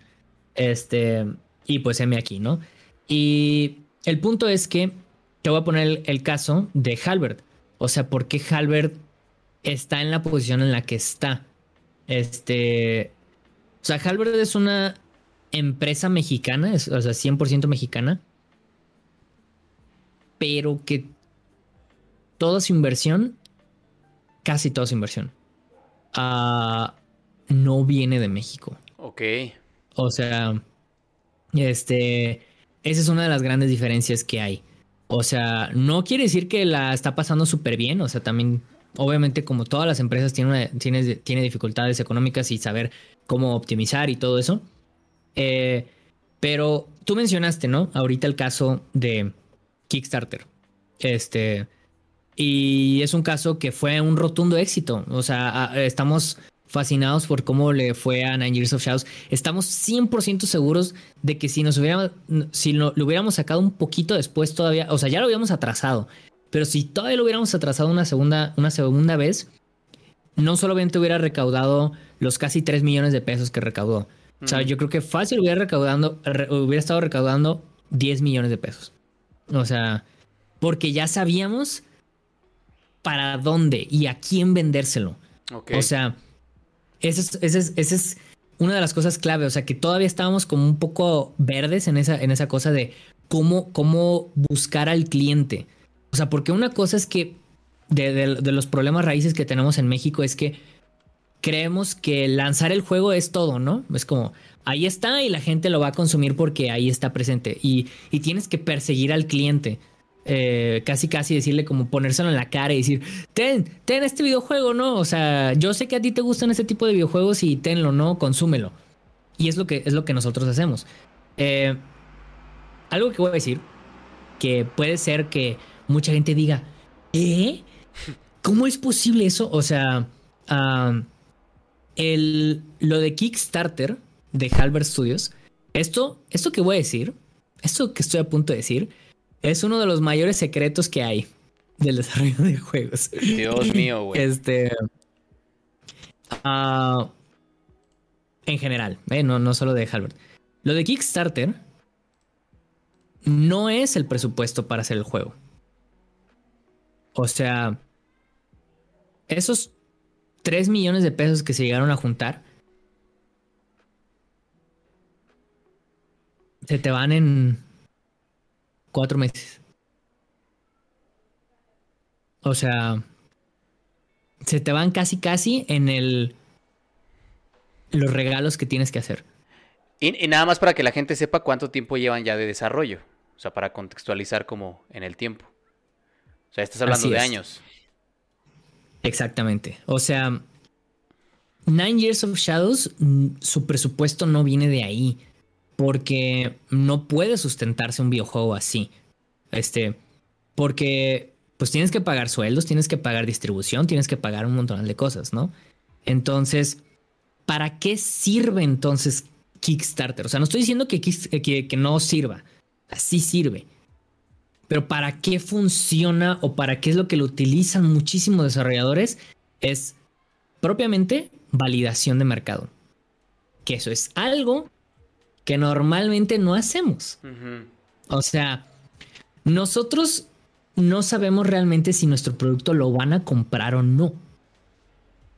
O sea, nosotros tenemos que estar en claro que cuando salga el juego va a haber un número designado, un cierto número de personas que está segurísimo que lo van a comprar. Y bajo ese número es lo que tú puedes hacer un, un cualquier tipo de cálculo para poder tener una inversión y poder hacer ese videojuego. Sí, o sea, estás haciendo tu producto mínimo viable. Que eso aplica no solo en videojuegos, aplica en cualquier empresa, en cualquier producto que estés haciendo. Sí. Sí, sí, que es como una versión básica, digamos, ¿no? Es la versión más, el plan más básico, pues, digamos, de, estrategia de, Así es. posicionamiento. O sea, lo que se lanzó, lo que se lanzó de Kickstarter de Nine Years of Shadows fue el producto mínimo viable. O sea, el decir, o sea, ni siquiera lo, o sea, ve, ve, cómo llamábamos en ese entonces el demo. Ni siquiera se llamaba, no se llamaba beta, no se llamaba alfa. O sea, ya ves cómo se dividen estos que beta es, cuando, cuando un juego está en beta, significa que ya prácticamente está hecho. O sea, que es lo que a veces mucha gente no entiende ese asunto. O sea, cuando una, una persona escucha beta es como, ay, no, le falta un chingo. No, pues ya, ya, eh, uy, no, pues ahorita todavía le falta. No, es beta es prácticamente ya está al 90% el juego. O sea, ya está validado. Este, lo que le hace falta es pulir y que pulir tarda. Tardas en pulir. Pero ya hecho, ya está casi todo. O sea, y eso significa beta. Este, alfa es un poquito más atrás. O sea, alfa es las mecánicas ya están al 100. O sea, el arte tal vez no, ni y te falta mucho por pulir, pero la esencia básica del juego, que es las mecánicas, ya sabes que no las vas a mover. Y eso es alfa. Este. Y ya está validado, pues. Pero nosotros ni siquiera la llamamos ni beta ni alfa. el, el, el de. El de Kickstarter que nosotros lanzamos se llamaba Concept. Concept. Era un concept demo. O sea, estamos diciendo, esto es como se podría ver el juego. ¿Sí? O sea, sí, me, sí, sí ahí está como. Sí, sí, sí, es una probadita, digamos. Es una probadita de algo. Es de cómo puede ser. O sea, porque por, tal cual ahorita, lo que, lo que ahorita es Nine Years of Shadows es Es, es otro juego completamente distinto a lo que mostramos en Kickstarter. Te lo puedo decir por completo. O sea, el arte es distinto, las mecánicas están distintas, las físicas están distintas. O sea, validamos con un producto mínimo viable que es el cómo se puede ver, pero nosotros ahorita ya estamos en el proceso de validación de las mecánicas. O sea, sobre todo porque tenemos una, unas mecánicas que son este, eh, pues, que cambias de armadura y tienes que hacer cambio de una a otra y todo eso. Eso cuesta trabajo y eso es lo que hemos estado haciendo durante todos estos meses. Este, y, y eso de Kickstarter fue como un, así se puede ver el juego, esta es como la esencia del juego, esta es la idea de lo que nosotros tenemos y te estamos vendiendo un pitch. Es un pitch, literal, es, te estoy contando la idea y lo que los que invirtieron es eso, le están invirtiendo de, de buena fe a una idea que te contó un amigo de, ¿sabes qué tengo ganas de hacer? Un videojuego así. Ah, eso es como lo mismo, pero en esteroides. Otra vez hablando de lo mismo, así de, decir la misma frase. Este es un pitch en este, con esteroides. Con esteroides. Lo que hicimos nosotros. Este. Y. eso es algo que a veces mucha gente le dice, ¿what? O sea, como, ¿a poco nomás es, era, era, era una cosa mínima? Sí, porque no nos, no, como, em, no queríamos, o sea, como, como, como empresa, no se quiere cometer el mismo error que muchas empresas hacen, que es no tienes validado el mercado. Y eso es lo que pasa muy seguido en México. No, no tienes validado el si te lo van a comprar o no. Entonces. Sí, sí, está cortado ese proceso. Tú, tienes, va, previo a la distribución. O sea, es un, es un inter, pues, para saber cómo lo vas a distribuir. Tienes, tienes esta idea guajira de que no, mi videojuego es chingoncísimo, mi videojuego es lo mejor que ha existido. Este, la gente, en primer lugar, debes de saber que la, hay un estigma bien feo que también sé que pasa con el cine y lo sé que lo has vivido, que es este, uh, a este, el, el, mexicano no le gusta consumir mexicano. Sí. O sea. Sí, sí, sí, ese es el mantra del cine todos los días. O sea, es como de. Es que. Que es como esta, esta cuestión.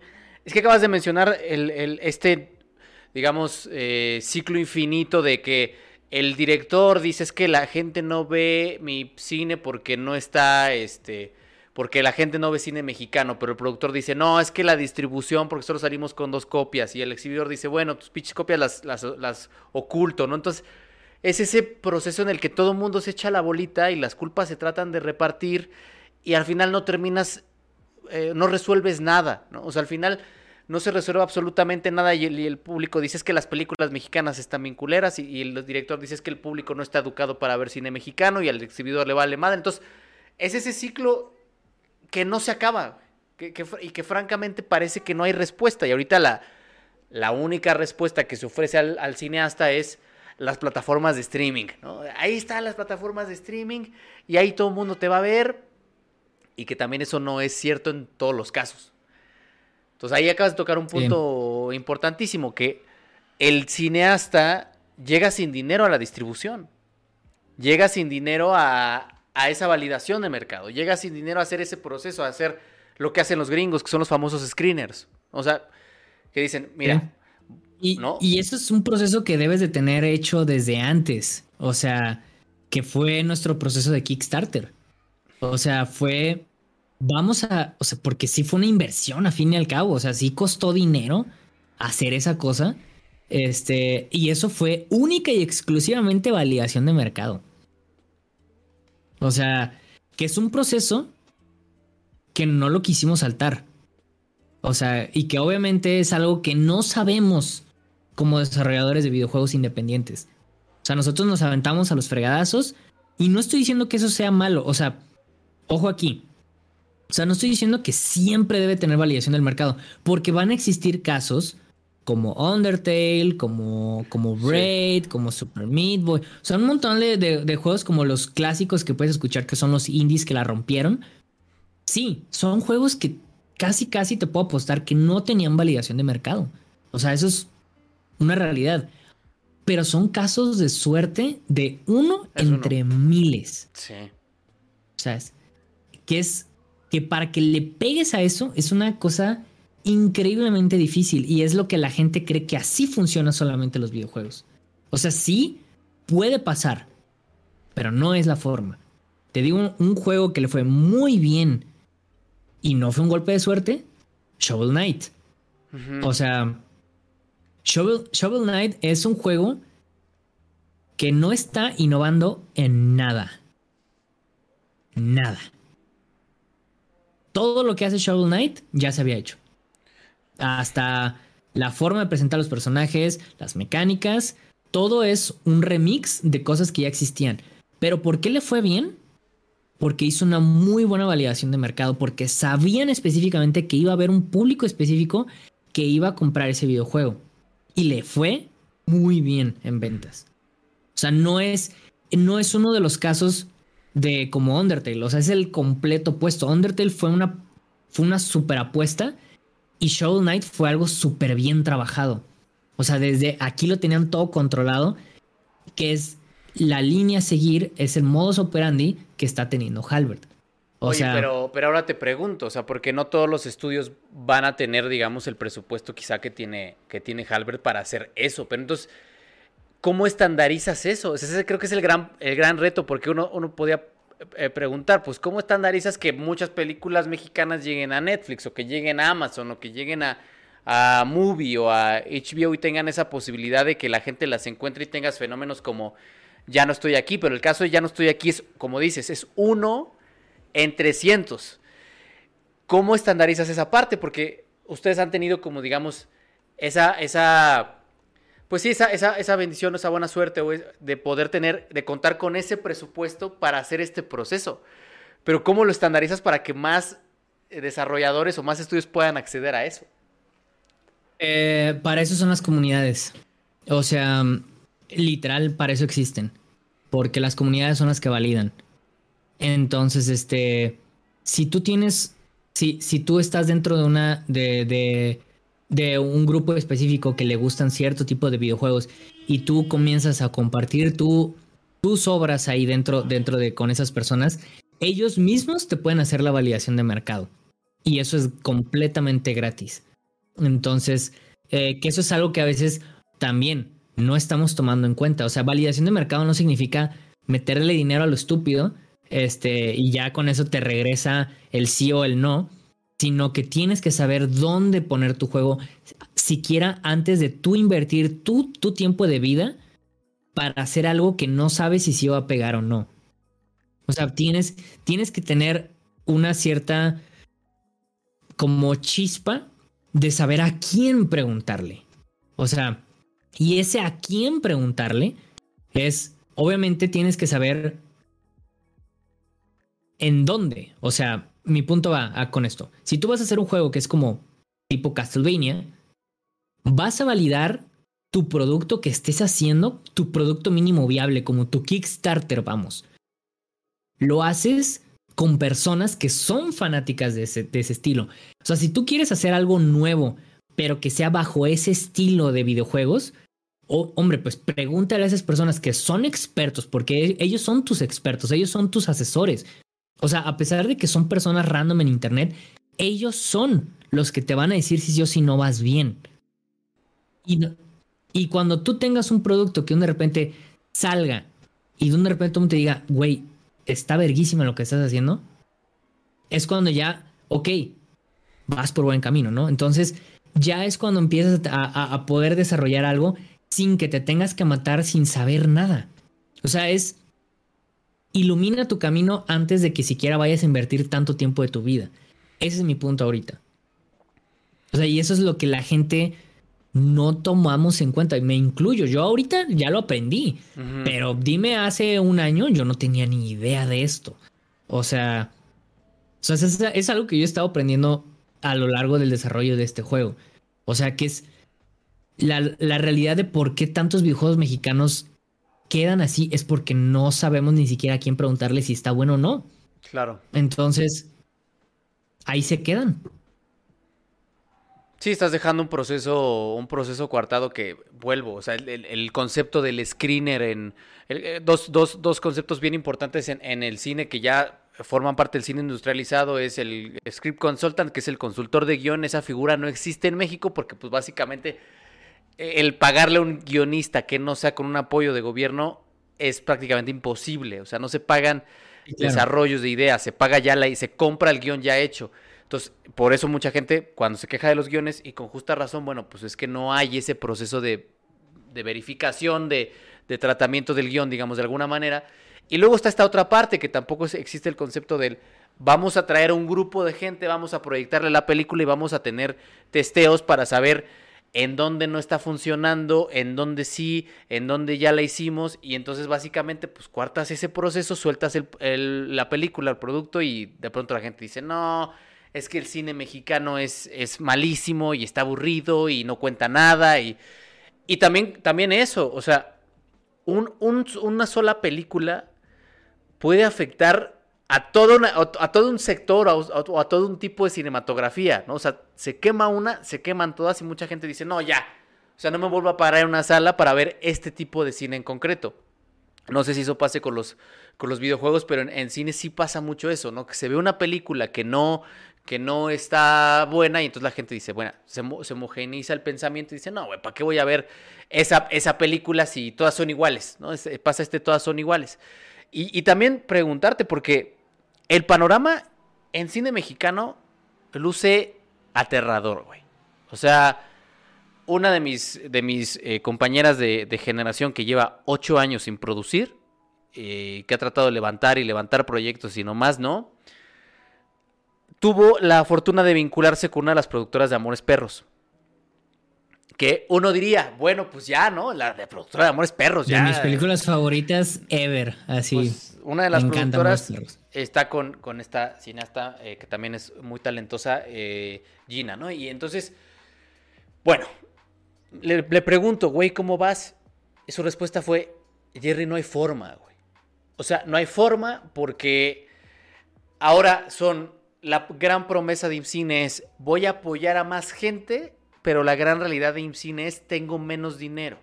Y evidentemente las matemáticas no salen porque hay que pagar una franquicia que es pagar la Filmin y hay ahora ya no hay nueve convocatorias, hay trece convocatorias, es decir, hay más convocatorias, se apoya a más gente, pero hay menos dinero. O sea, hay ciento y cacho millones menos.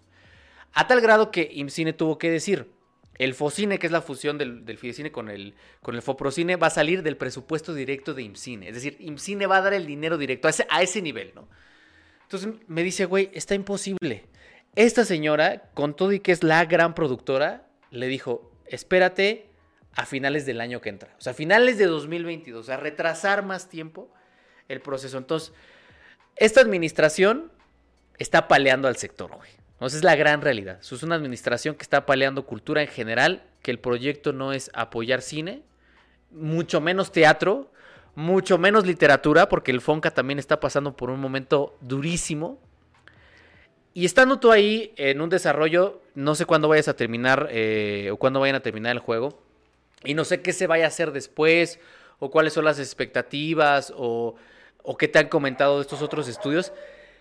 Pero ¿para dónde va esto? O sea, esa es, ese es, el, mi gran pregunta. O sea, tú que estás ya un poquito más metido en este tema del, videojuego, yo te digo, el cine va para un lugar muy lúgubre, en donde vamos a tener cineastas de plataforma que van a terminar en los diferentes botaderos que ya son las plataformas de streaming. Para allá vamos, ¿no? Eso es el futuro inmediato del cine. En los próximos cinco años, cineastas mexicanos, solo los de videocine y los de Cinépolis Distribución van a salas el resto, salvo contadas excepciones, van a plataformas de streaming. ¿Qué pasa con los videojuegos? Los videojuegos desde siempre, y es algo que no lo veo que cambie en un futuro muy cercano. Los videojuegos en México funcionan como maquilas. O sea, conozco mucha gente que mucha gente muy talentosa y que admiro muchísimo, son amigos míos de, mi generación también, este, que actualmente se dedican a hacer videojuegos, pero son empresas que se dedican a hacer maquila de otras empresas. Entonces, este, eso es muy común, muy común en México, eh, tanto en cosas de animación como en cosas de videojuegos. Entonces, este, es uno de mis primeros trabajos que yo tuve eh, estaba empezando la universidad. Este, de mis primeros trabajos, eh, o sea, me refiero en videojuegos, pues, uh, fue de game tester en Gameloft. Este, Gameloft es una... Eh, que es, de hecho es una de las cosas que a todo el mundo le recomiendo. Si quieres empezar a ser game designer, como lo que yo hago o como muchos trabajan en, o siquiera entrar en, la industria de los videojuegos, empieza siendo game tester. Este, yo, yo trabajé en esta, en esta empresa que es, una subempresa de Ubisoft, que tenía una sub, em, es una sub de la sub de la sub, este, en, que tiene una empresa aquí en una, una, ¿cómo se llama? Oficina aquí en, en, en México, este, en el cual yo era tester de de juegos móviles que iban sacando ellos. Sí, o sea, porque Gameloft es una subempresa de Ubisoft, pero para juegos móviles. Entonces yo ahí aprendí cómo analizar, o sea, ellos me enseñaron cómo analizar videojuegos, eh, que es pues lo que hago actualmente, este, y cómo evaluar, ¿no? Cómo decirle puntos específicos a la persona que sí está desarrollando videojuegos, ¿no? Que es una persona que está trabajando o en Vancouver o en otro lado? O sea, ¿cómo darle tú tus puntos a esa, persona? Ah, cool. Y eso fue lo que a mí, así fue como yo empecé. Y, mucha gente, pues hace eso. Eso es, eso es la industria del juego, digo, de la, industria de los videojuegos mexicanos. Hay otro lado, o sea, el otro lado, eso es, eso es como, pues, esa es la parte que no está cool, ¿no? O sea, como decir, yo, pues, he visto ya desde dentro la industria de los videojuegos mexicanos. Desde que estoy chavito hasta ahorita, pues fácil llevo casi ocho años viendo esto. ¿Sí? O sea, y no ha cambiado. Madre. Nada. O sea, eso es lo que a veces me desanima. Si me, me doy a entender. O sea, me acuerdo específicamente, yo, yo soy de Guadalajara, este, y, y me acuerdo que en Guadalajara iban a abrir el, la ciudad creativa digital.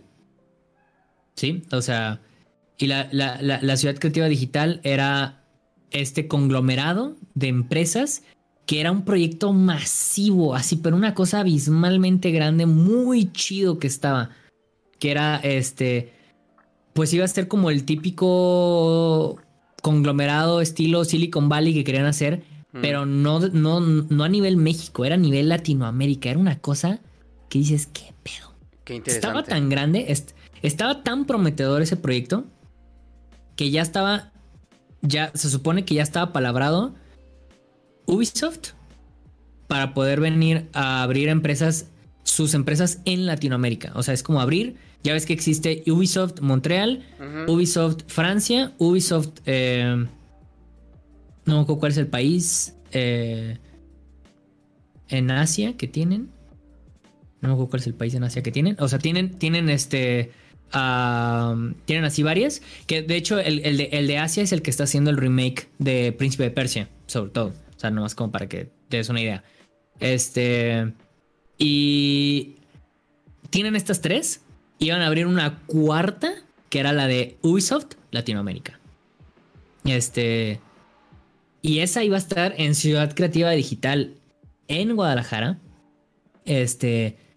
Iban, eh, también iba, quería abrir Square Enix Latinoamérica. Este. Y. No creo que era una tercera más, pero eran esas dos. O sea, obviamente ellos querían irse después a que, a que quisieran este, eh, empresas como de RP de Nintendo, de Sony, de Microsoft, o sea, como no hacer juegos aquí, pero que sí fueran oficinas, oficinas de, de, RP de ellos aquí en Ciudad Creativa Digital, ¿no? Ya. Y estas de, de, Ubisoft y de Square Enix, esas sí van a ser de desarrollo. Que eso es, impresionante. Mi punto a lo que voy con todo esto es que lo dijeron cuando estaba empezando yo la carrera y ahorita sigue igual. O sea, hace que ocho años, estos ocho años que estás comentando. Así es. O sea. Sí, o sea, si estás, estás, estancado en el mismo, en el mismo espacio. Y, es un poco lo, que ocurre también, que yo me acuerdo. Sí, o sea, estoy hablando, estoy hablando que cuando yo estaba, o sea, cuando me nos contaron de esto y toda esa, toda esa onda, era 2013, 2014, por ahí. Es que es justo el mismo año, 2013, cuando se hablaba de que Guadalajara se iba a convertir en la capital de la animación latinoamericana. Y estamos en 2021 y hace, o sea, hace un año se liberó la Animation Paid Me, en donde se dio a conocer que muchos estudios grandes le pagan a la gente con pizzas las horas extra o que pagan sueldos miserables. Cuando se hablaba de que México iba a ser la capital latinoamericana, en concreto Guadalajara, la capital latinoamericana de la, de la animación y, han pasado también 7, 8 años y no ha sucedido y no parece que suceda. Es que, pues sí, ese, ese, ese era lo que iba con mi punto, o sea... Eh, siempre hemos estado en México como un eterno ya va a pasar, ¿no? Sí, ya, ya merito, güey. O sea, el ya merito y aplica también en los videojuegos. O sea, no quiero. No quiero quien esté escuchando esto que diga, ah, puta madre, ¿no? Es como ya valió madre este asunto. O sea. Es el pan de cada día aquí, güey. No te preocupes, güey. aquí es el pan de cada día, desanimar banda. No, o sea, yo, o sea, yo en mi caso, yo en mi caso muy concreto, yo prefiero ser honesto, güey, porque, eh, o sea, por ejemplo, otro, otro compañero de aquí de Zoom, pues está trabajando en Huevo Cartoon. O bueno, estaba trabajando en Huevo Cartoon y y él tiene un poco un lado más como más optimista y tal, pero como dices, a veces es una sola persona de entre varias. O sea, es de, cientos, de miles de personas las que, los que pueden acceder a ser editor en una película de los Riva Palacio, O sea, rarísimo, pues. No es la norma. Ah, de hecho, Huevo Cartoon es, fue la única empresa que sí se fue a Ciudad Creativa Digital. Fue la única. O sea, fue, fue, fue la única que realmente se se movió de Ciudad de México a Guadalajara para, para tener sus empresas aquí y apoyar el proyecto de Ciudad Creativa Digital. Hicieron la película de aquí, la de la, película 3 de ellos, la que es en 3D. Y ahorita están sacando la cuarta, pero la cuarta ya se regresaron. En Querétaro. Andan en Querétaro. Ah, en Querétaro. Ok, se regresaron. Se van para allá. Sí, sí. Este porque pues no se movía nada aquí. o sea... Y, yo, te, yo te preguntaría, yo sé que a lo mejor y, eh, hay muchas cosas que, no, que sabes, ¿no? Pero pues en el caso del cine, muchas de estas cosas se deben a factores pues, como la corrupción y todas estas cosas, ¿no? También está... Y yo sé que a lo mejor la pregunta es un poco pendeja, ¿no? Porque pues, cuando hablas de corrupción en México, prácticamente atraviesa todos los, todos los eh, estratos, ¿no? Pero es, es mucho más simple de lo que crees. Mucho más simple. No nos vayamos a esos temas tan, tan grandes de que, que es el gobierno, que es el que, que no sé qué, que no da la inversión, que no sé qué. O sea, no es eso. O sea, sí tiene que ver una gran parte. O sea, pero no es exclusivamente eso y no es toda la culpa eso. La mayor culpa y no, obviamente, no quiero decir la palabra culpa, suena muy fuerte. Este. Una, una, de las razones por las que a veces avanza muy lento esto es porque no existe inversión privada. Uy, igual que. Uy, y ahorita, ahorita se me pasó, se me pasó, pero eso que mencionas de este conglomerado es justamente lo que levantó el, el modelo cinematográfico surcoreano, los grandes conglomerados, los llamados chaebols, que la inversión privada dice, güey, hay lana en el cine métele varo, güey. Hay que. Samsung arma un conglomerado y entre Samsung y Kia y los entre todos financian una pinche película y recuperan su lana. Eso mismo es uno de los grandes pedos del cine mexicano. No hay inversión privada, güey. No hay Es que el asunto es que una cosa es que nosotros estamos pensando en que el gobierno nos tiene que dar el dinero, ¿no? O sea, ese es, ese es nuestro siempre, ¿no? O sea, que mucha gente cuando quiere hacer su videojuego lo mete a una convocatoria, son estas de gubernamentales y todo eso. Pero obviamente las, estas estas, estas, ¿cómo se llama? Convocatorias gubernamentales son a fondo perdido, ¿no? Y ellos mismos saben que nomás están, están tirando el dinero a la basura, ¿no? Es como, se escucha muy gacho, pues, pero, o sea, le están como, eh, sí, ahí está. Y lo vuelven a hacer y, y luego resulta que vuelven a meterse las mismas personas. Aquí sí es un ataque, pero no voy a decir a quién. O sea, este, se vuelven a meter las mismas personas. Y vuelven a ganar. A ganar que vuelven a sacar el que vuelven a sacar el dinero de esa de, esos este, cosas y que hay personas no estoy diciendo nombres pero hay personas que conozco. Tú sabes quién eres si me estás escuchando este que literalmente ese es su modelo de negocio. Sí o sea mira yo sí lo voy a decir y esas personas esas personas son para mira yo soy una persona que trata o sea, lo soy y lo transmito. Soy una persona que trata de ser chill. Este, trato de estar tranquilo y trato de ser pacifista. Yo siempre soy neutral. Este, pero esas personas, o sea, esas personas neta me zurran de una super manera así porque son, es uno de los mayores problemas que hay dentro de la, de la industria. Porque ese dinero, ese dinero que, que existe a fondo perdido, siempre va para la misma persona y esa, esa misma persona sigue haciendo la misma cosa del mismo videojuego que no funciona, sabe que no funciona, pero no le importa. O sea, sabe que tu producto no va a vender. Lo sabes. Pero las personas que están dando el dinero no lo saben. Pero tú sí. Y eso te da poder. Y eso te hace mala persona. O sea, ese es el punto. Y esa es una de las cosas más feas que hay. Sí, o sea, y todos los, la gran mayoría que ya están dentro del medio a nivel profesional, saben de quién estoy hablando. Este, porque todos nos conocemos a todos. Este, y pues obviamente ahí llega a llega el punto en el que sabes que no puedes, la industria no puede estar sustentada con el apoyo gubernamental. Tiene que ser de la inversión privada. O sea, otra vez regreso al asunto de, de Halbert.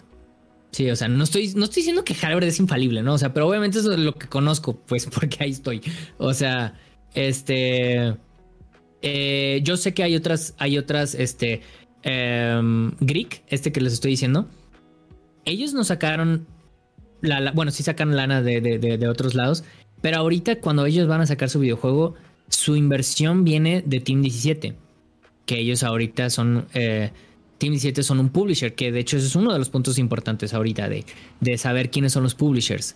Este, y en el caso de Halbert, eh, Halbert es una empresa mexicana que es de es de animación, empezó siendo animación y de cine. Ellos producen y hacen, o sea, producen animación y cine, cortometrajes y toda esa onda. Este, pero la forma en la que ellos han adquirido capital y han podido hacer un negocio a partir de eso es que ellos exportan, exportan las ideas, exportan sus, sus, sus IPs, vamos. Este, y las venden a otros, a otros países. Este, y eso es, un, eso es una forma muy chida. De hecho, ellos, eh, las cosas que, no sé si llegaste a ver unos, unos, unos cortometrajes que eran de GNP, de los GNP seguros, que eran unas cosas en 3D, de una niña que, un montón de, bueno, no sé cómo, si viste alguno, algo de GNP. Los hacían este, ellos. Pero lo hizo Halbert. Este, y, pero Halbert no lo maquiló. Detalle. O sea, ah, o sea, Halbert hizo, desarrolló la idea, todo cómo se iba a ver y todo eso, pero la maquila se hizo en otro lado. Y luego ya se trajo acá cuando ya estaba maquilado y ya se, emitió en México, ¿no? Entonces, este, ah, por así decirlo, como que desarrollan como estas ideas, las venden y así es como, como, como se ha hecho.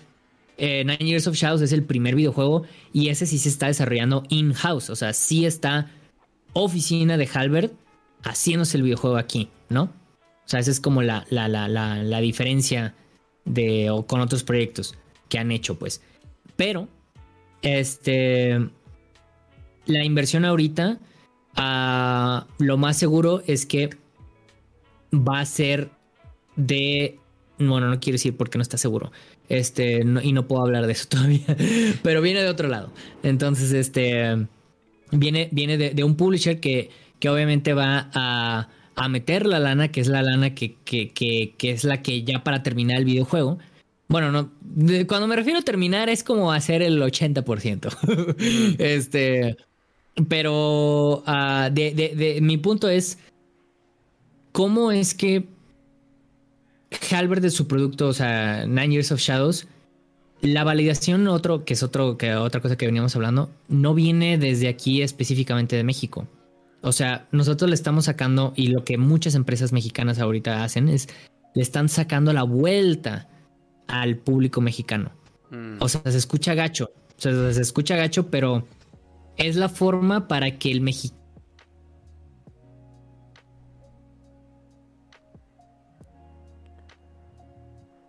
Se nos volvió a ir, ¿verdad? Me, si me escuchas, Champ, te volviste a congelar. ¿Cano quiera consumir? ¿Qué es lo que... si te escucho. Ahí está, eh, ahí está, volviste, y volviste, volviste. Que el mexicano, ajá, que el mexicano, ahí te cortaste que el, asunto del, mexicano, o sea, ahorita del cine mexicano, ¿no? Que es como ah, Guillermo el Toro, este, uh, Iñárritu y Cuarón, ¿no? Que son estos como lo que todo el mundo ahorita conoce como los más exitosos, ¿no? del cine mexicano. Uno de, los, uno de los métodos para ellos de triunfar es que ellos no venden el cine para México. Sí. O sea, su cine va para afuera. Su cine va para afuera y cuando va, cuando está afuera, regresa a México. Porque México ya escuchó, ya lo escuchó de afuera. Este. Y que es también lo que hace Derbez. Al fin y al cabo. O sea, en mayor o menor medida, ¿no? Yo sé que Derbez también tiene como. Como este. Este otro asunto, asuntillo de que también le saca lana al gobierno. Este. Pero también es eso. Derbez lo saca para. Qué menso iba a decir. Lo saca para afuera. Este. Lo saca del país. Este. Y después de que se sale. Ya México dice. Ok, esto es. Si, si viene de otro lado, lo voy a consumir, ¿no? Qué cabrón lo que acabas de decir, pero es muy cierto, ¿eh? O sea. Y. Y eso es lo que pasa con, con, con, con el cine mexicano. Y es lo que pasa con el videojuego mexicano. Es lo que está pasando ahorita. O sea, sí dije todo esto asunto de que el ciudad creativo digital está horrible, lo que sea, sí. Pero ¿qué es lo que se ha estado descubriendo en esos años? Que es mi experiencia y experiencia de muchos colegas que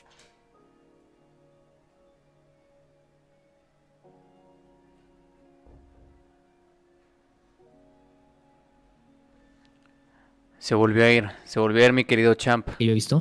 No ¿Por qué? ¿por qué Güey, cada vez, cada vez que digo que te vas, regresas, güey. O sea, no sé, no sé, pero vuelve, vuelve, vuelve, que todo esto que mencionabas de, de este conglomerado que nomás no termina, ajá.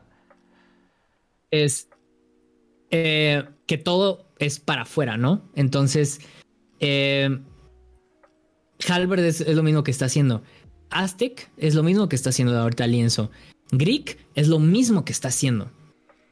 O sea, estos, estos videojuegos que ya empiezan a tener este renombre, este, este, este asunto de que ya la gente dice, ah, no manches, es un juego que está siendo, está siendo hecho en México. Sí, claro, pero nunca te lo hicieron, nunca te lo hicieron para ti, compa. O sea, qué cabrón. Tú ahorita ya lo estás escuchando. Porque tú ya ahorita estás escuchando este videojuego porque ya hubo alguien en otro país que dijo, ¿sabes qué? Me late ese, ese asunto. Aquí está la lana. Confío en ti Cuando ya se está haciendo, ahora sí, el mexicano ya va a voltear. Qué cabrón lo que estás diciendo. o sea, hasta que pasa todo este otro asunto es cuando de repente dices, ah, verga, sí, mira, es un videojuego mexicano, qué chido, ahora sí lo voy a consumir porque le está yendo bien. Sí, hasta que, hasta que recibe la validación extranjera, entonces ya, digamos, ya es propenso a recibir la validación nacional que es que sí, es que es cierto, o sea, si uno se pone a analizar como muchos de los productos que han que les ha ido bien, primero les tiene que ir bien afuera, o sea, el caso más reciente Roma, por ejemplo, que pues, primero se enseñó por allá y Roma fue la rompió en Venecia, en, en Asia la rompió también, o sea, fue como un fue una bomba, ¿no? O sea, Roma y hasta después de que ya la rompió por fuera, ya se pudo permitir traerla acá. Sí, sí, sí. Porque ya venía, porque ya venía con toda esta ola de que no manches, hasta Hideo Kojima tuiteó de Roma. O sea, este, hasta ese punto, ¿no? O sea, de que Hideo Kojima dijo que la vio y que le mamó, así, tal cual. Y en ese, en ese momento fue cuando todo el mundo en México fue como, güey, es que Roma va a estar fregoncísima. O sea, pudo haber estado fregoncísima antes, pero hasta que no te lo dijo Hideo Kojima u otro vato, no lo vas a ver. Sí, completamente de acuerdo. Entonces, mi punto con esto es, ¿a dónde está yendo la industria del videojuego mexicano? Está yendo a eso. Eso es lo que ahorita se está... esto te estoy hablando que es un lapso como de 3, 4 años más o menos. Lo que se está pasando aquí. O sea, esto es como lo más reciente que, que ahora es lo que va a pasar, lo, más seguro con el videojuego mexicano. Es tu videojuego, no lo lanzas aquí, lo vas a lanzar afuera. Y si la rompe afuera, es que ya va a triunfar acá. No, pero es una buena estrategia. Está, está cabrón. O sea, lo que acá. Porque evidentemente, como hemos estado viendo, pues todos estos, estos similes, ya para dejarte terminar la idea, pues también es, es algo probable en, en, México que se pueda implementar. O sea, hasta el caso de Ya no estoy aquí, que también como le fue bien afuera y después ya dijeron, ah, mira, eh, pon la Netflix ahí en catálogo y vámonos y dale, ¿no? Entonces, pues no estaría nada descabellado intentarlo también primero mandar para allá y luego ya vemos aquí qué onda. No me refiero a nivel festivales, sino a otro tipo de nivel, ¿no? De a lo mejor más micro. O sea, se va a escuchar, o sea, no quiero que se escuche como, Champ es malinchista o, o Halbert es malinchista, porque me ha tocado ya que ya la gente dice eso, ¿no? O sea, que, que los de Halbert son bien malinchistas. Ya, es, ya, vi, ya vi los comentarios esos, este.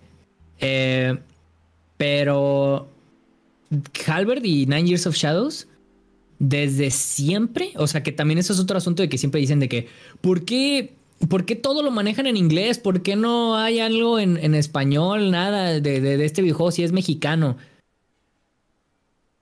Porque no se está vendiendo aquí, compa. o sea... Tan sencillo como eso. Tan sencillo como eso. O sea, tú estás viendo un producto de fuera, aunque se está haciendo aquí en México. Sí. O sea, este. Y esa es la forma en la que puedes. Se está viendo que ya puedes darle. Ya le puedes dar la vuelta, ¿no? Entonces, este.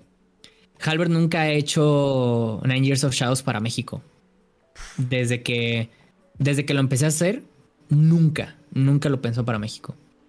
Y no es mal, o sea, no estoy diciendo que sea malo eso, no estoy diciendo que es malinchista, no estoy diciendo, o sea, no nada de eso, pero es es la forma de que ellos puedan validar su producto. Es como el mismo Kickstarter.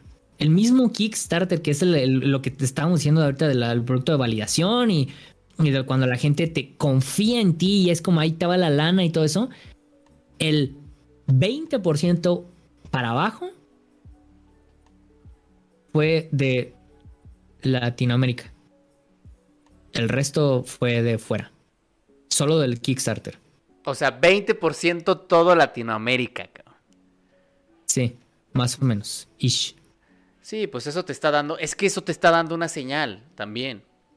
O sea, te está diciendo a dónde voltear y a dónde tienes que ir. Sí, sí, sí, justo, o sea, justo también quien las mismas métricas de, de YouTube te dice más o menos qué temas, a qué países, eh, de qué forma dirigirte. O sea, sí, como dices, esa misma red de apoyo, pues si viene un 80% de, no sé, de Estados Unidos o de... Dices, es, cabrón. Es por lo mismo que YouTube, YouTube de países de habla inglesa a de habla hispana es abismalmente diferente, a pesar de que sean de videojuegos. Este, o sea, yo yo y otras personas de YouTube que hacemos esto de análisis de videojuegos, nos dedicamos a tratar de domar una ola, que es una ola que no está a tu favor. sí, o sea, este es una, es una ola que estás tratando de, de mostrarles algo que sabes tú, sabes que está validado en otro país como plano de juego pero te lo estoy tratando de validar aquí. ¿Cómo lo haces? Estás domando porque estás como modificando un poco, decir, sí, estoy medio haciendo lo que el, estilo de, de, de, o sea, todo el mundo sabe y eso es súper obvio que a mí me mama Ahoy y este Game Maker's Toolkit. O sea, pero yo no puedo hacer exactamente eso porque eso no pegaría tanto. Sí, no está construido el público. O sea, algo, algo bien importante que, que, mencionas que nunca se me va a olvidar, güey. En una, en una entrevista le preguntan a Derbez, le dicen, güey, ¿hay algo que quieras hacer que, que sabes que no puedes hacer o que no debes hacer eh, o que no va a tener éxito en México porque tú todo lo que haces le va bien? Y el güey dice, güey, yo tengo una historia que es humor a la Monty Python, güey.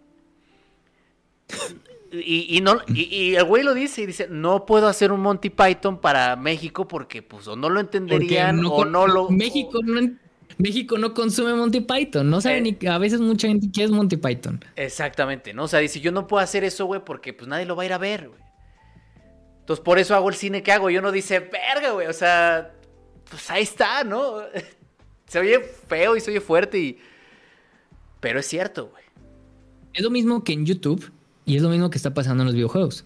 O sea, yo sé el... No, o sea, ¿por qué a veces como que trato de evitar ciertos temas que son como... Eh, como ciertos temas de game design que son temas de game design, ¿no? O sea, que es cómo utilizar la anticipación, cómo, cómo diseñar ciertos niveles, cómo... Eh, estos temas que ya son muy especializados, ¿por qué los disfrazo porque eso es lo que hago. Es lo que trato de hacer normalmente en el canal. Los disfrazo con temas que ya conoces.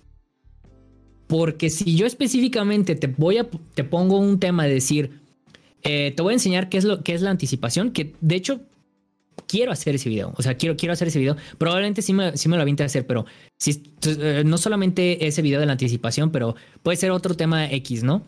Como, eh, no sé, ahorita, pero si yo te quiero enseñar un tema de game design, es muy difícil que yo te lo ponga en la cara de este tema vamos a aprender en este video.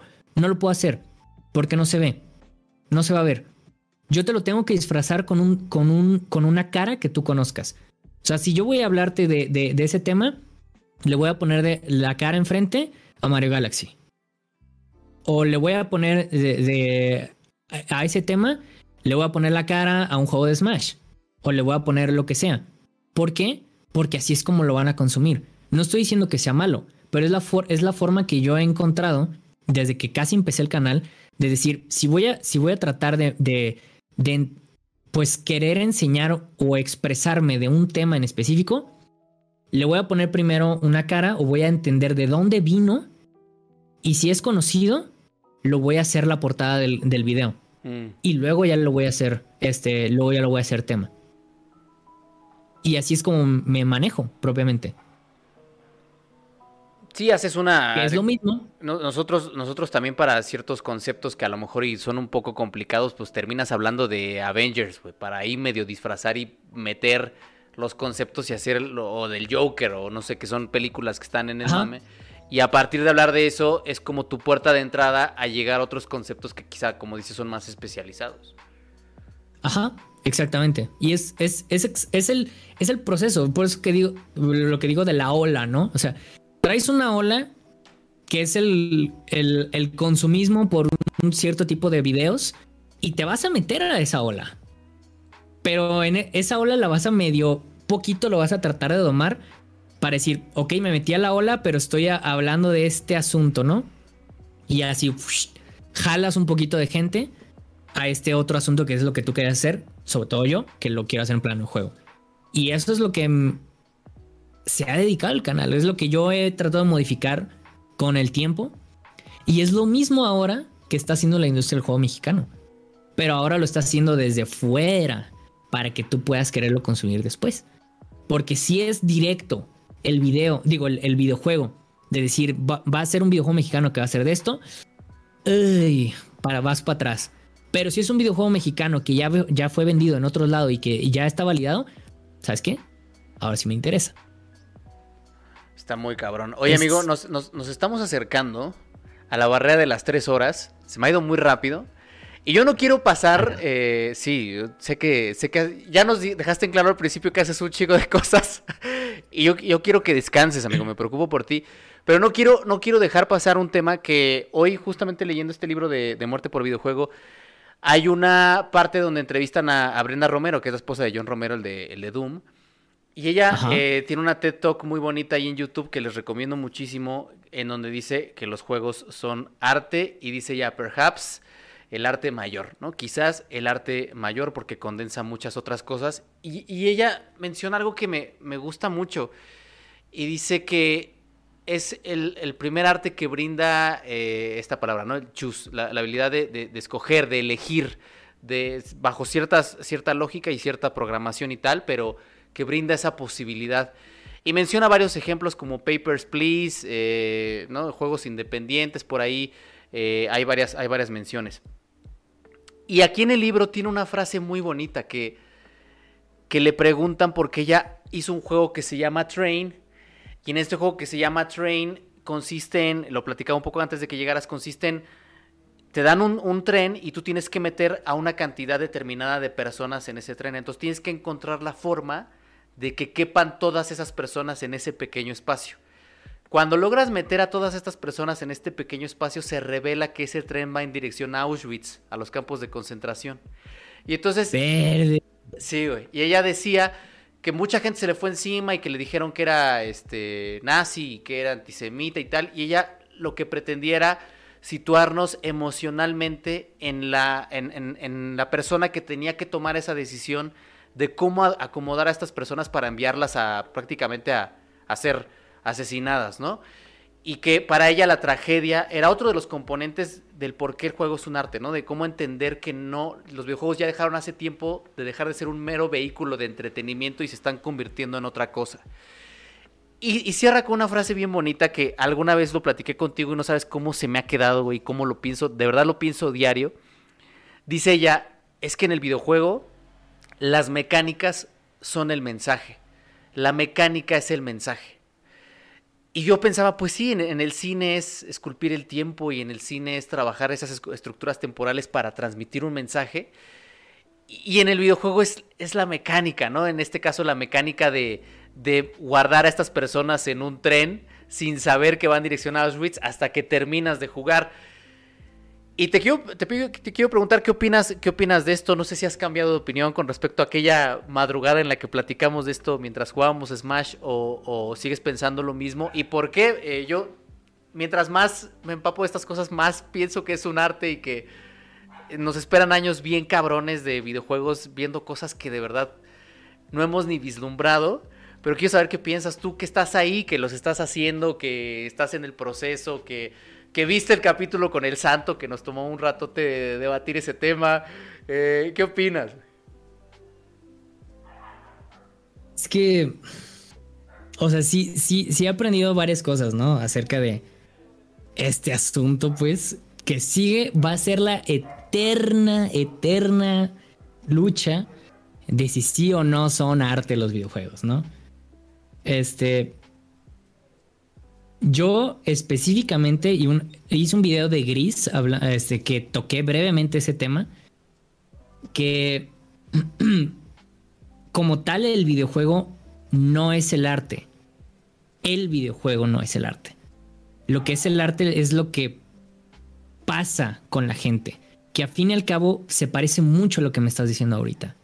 O sea, el arte no es en su totalidad el juego, es la mecánica. O sea, ahorita que, me lo dijiste me sorprendiste mucho porque pues es parecido a lo que yo a veces digo, es que mucha gente cree que ya un videojuego ya por verse bonito ya es ya es arte y es que no quiero no quiero demeritar a ningún artista, pues, o sea,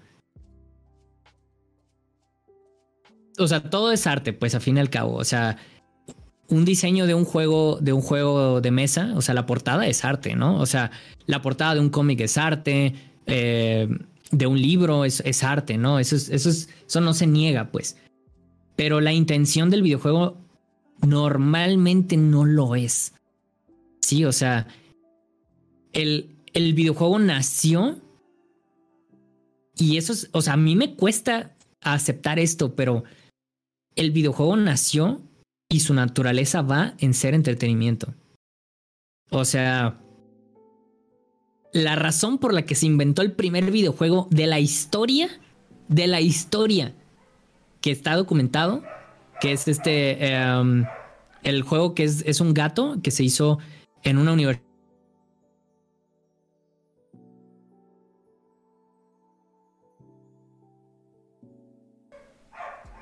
Se nos fue Champ otra vez. A ver si ah, diciendo las palabras mágicas, eh, mágicas vuelve. No con cuál, de Estados Unidos. Ahí, estás. Aquí, estoy. ahí estás, güey. Que se inventó en una universidad. Ese videojuego, ese videojuego que fue inventado, el primero. La razón por la que fue inventado, perdón, fue para entretener a la gente que iba de un tour. No era para expresarte lo que la computadora me puede decir lo que puede expresarme esta cosa. No, fue para entretener a la gente. O sea. Oye, pero pregunto, ¿no crees que ya han pasado muchas cosas después de ese primer. Es que ese, es, lo que, ese, es mi punto. Ese, esa fue la naturaleza por la que fue creado. ¿Sí? O sea, en su, en su raíz dice es entretenimiento. Pero lo que pasa es ya cuando el videojuego evoluciona y ya te expresa, te expresa ciertas cosas, ¿no? Pero es muy ambiguo decir que todos los videojuegos son arte. Eso es lo que yo digo. Ah, no, no, no, no. No, como no todo el cine es arte. Todos, no, no son arte. Y muchísimos no son arte. Este. Pero cuando. Es, es, que es difícil decir cuando cuando algo ya es, ya es arte o no. Porque es decir, ah, es que cuando ya está intencionado hacer arte y toda esa onda, pues va, ¿no? O sea, pero es. Es decir que, algo es arte y no, también igualmente es algo difícil y tú lo sabes. O sea. O sea. Que fue uno de los temas controversiales, no me acuerdo en qué año, que hicieron. Pues excremento enlatado. ¿Eso era arte o no era arte? O sea Definir, es, definir qué es arte y, qué no es arte sí, siempre va a ser complicado. Yo digo que si está intencionado, sí puede ser. Y lo que hace o no algo artístico es la persona. Es el que cambia. Es él o ella es lo que lo hace arte. No el juego. O sea, el juego es un medio. Por lo mismo es que me encanta es lo que me acabas de decir, porque es la mecánica es el arte. La mecánica es la interacción de la persona con la máquina. Y me estás diciendo que eso es el arte. Es casi, casi lo que te ahorita estaba diciendo yo. Que es cuando cambia una persona. Es que, es que a mí me, me, voló la cabeza, güey, porque, o sea, te pones a pensar en juegos como Brave y la mecánica es el mensaje, ¿no? Este mensaje, esta reflexión sobre las relaciones, y te pones a pensar en The Witness, la mecánica es el mensaje. O sea, creo que. Y, evidentemente busqué todo lo que tiene que ver con esta señora y es una, es una genio, güey. O sea, tiene unas cosas así que dices, claro, güey, claro que sí, ahí está. O sea, mientras en el, en el cine, repito, es cómo percibe un cineasta el tiempo. En el, en el videojuego es cómo el desarrollador percibe el comunicar una emoción a partir de una mecánica. Está el caso de este güey, no sé si tú sepas el nombre, se apellida Roar creo, que es el que hizo el juego este, que es un, son personajes en bits y es una línea recta en píxeles, en píxeles así súper elementales y caminas en línea recta y vas envejeciendo hasta que te mueres y bueno, si caminas hacia arriba y hacia abajo ahí es la mecánica, o sea, la mecánica es el mensaje, es esta reflexión sobre el pasar del tiempo y el transcurrir de la vida. Pero ¿qué es la mecánica? O sea, ese es mi punto, que es la ya nos vamos a poner bien filósofos aquí, pero la mecánica es yo, se define como es la, interacción de la persona con el juego, del jugador con el, con el juego. Exactamente. Exactamente. Por eso, esto que dice Brenda Romero de es el primer arte que le da al, al al jugador, bueno, en este caso al espectador o llámale como quieras, la capacidad de el choose, el elegir, dije, no mames, o sea, a esta señora, ¿qué pedo, güey? ¿Qué pedo? Y es, la esposa de este güey el que hizo Doom y también ha hecho sus juegos y ahorita estoy en una parte del libro donde explican que ella está en desarrollo de una cosa que se llama Black Box, que lo que quiere es hacer que el jugador sienta la experiencia de ser abusado. O sea, porque ella tuvo una experiencia de abuso sexual y lo que quiere es que entres a ese black box y sientas lo que ella sintió. Entonces, la, mecánica que está diseñando va acorde a, provocar ese sentimiento. ¿no? Entonces, no sé, yo, yo creo que ya estamos en ese espacio bonito en el que ya estamos eh, empezando a ver esos, esos atisbos de como los vimos en 1922 con Eisenstein, Pudovkin, Bertov y todos estos locos que decían, el cine no es entretenimiento nada más, güey es algo más, güey. Yo creo que ahí estamos, porque el cine también empieza siendo ciencia, o sea, empieza siendo ciencia, ¿no? Este, y después se convierte en entretenimiento, ¿no? Cuando, cuando piensas, porque es, es, uno de los, de los argumentos que escucho muy seguido y que es de las razones por las que digo, ok, no es arte, pero muchas veces a veces eh, la gente dice que un videojuego es arte por el sentimiento de nostalgia. Y no lo veo así. o sea, la nostalgia es algo muy diferente, pues. O sea, y cuando la gente, la, gente dice que Zelda es arte por eso, pues digo, güey, déjame perdón, pero pues no. O sea, ese. Eh, eh, a mí, este, la, foto de mi perro me causa nostalgia y eso no es arte. Sí. O sea, es, eh, eh, a esas vamos, ¿no? Entonces, por eso es que muchos de los argumentos siempre van, muchos, este, casi siempre van encaminados a esos. Pero cuando ya lo pones de esta forma, de que no es el videojuego como tal, sino esa interacción que tiene una persona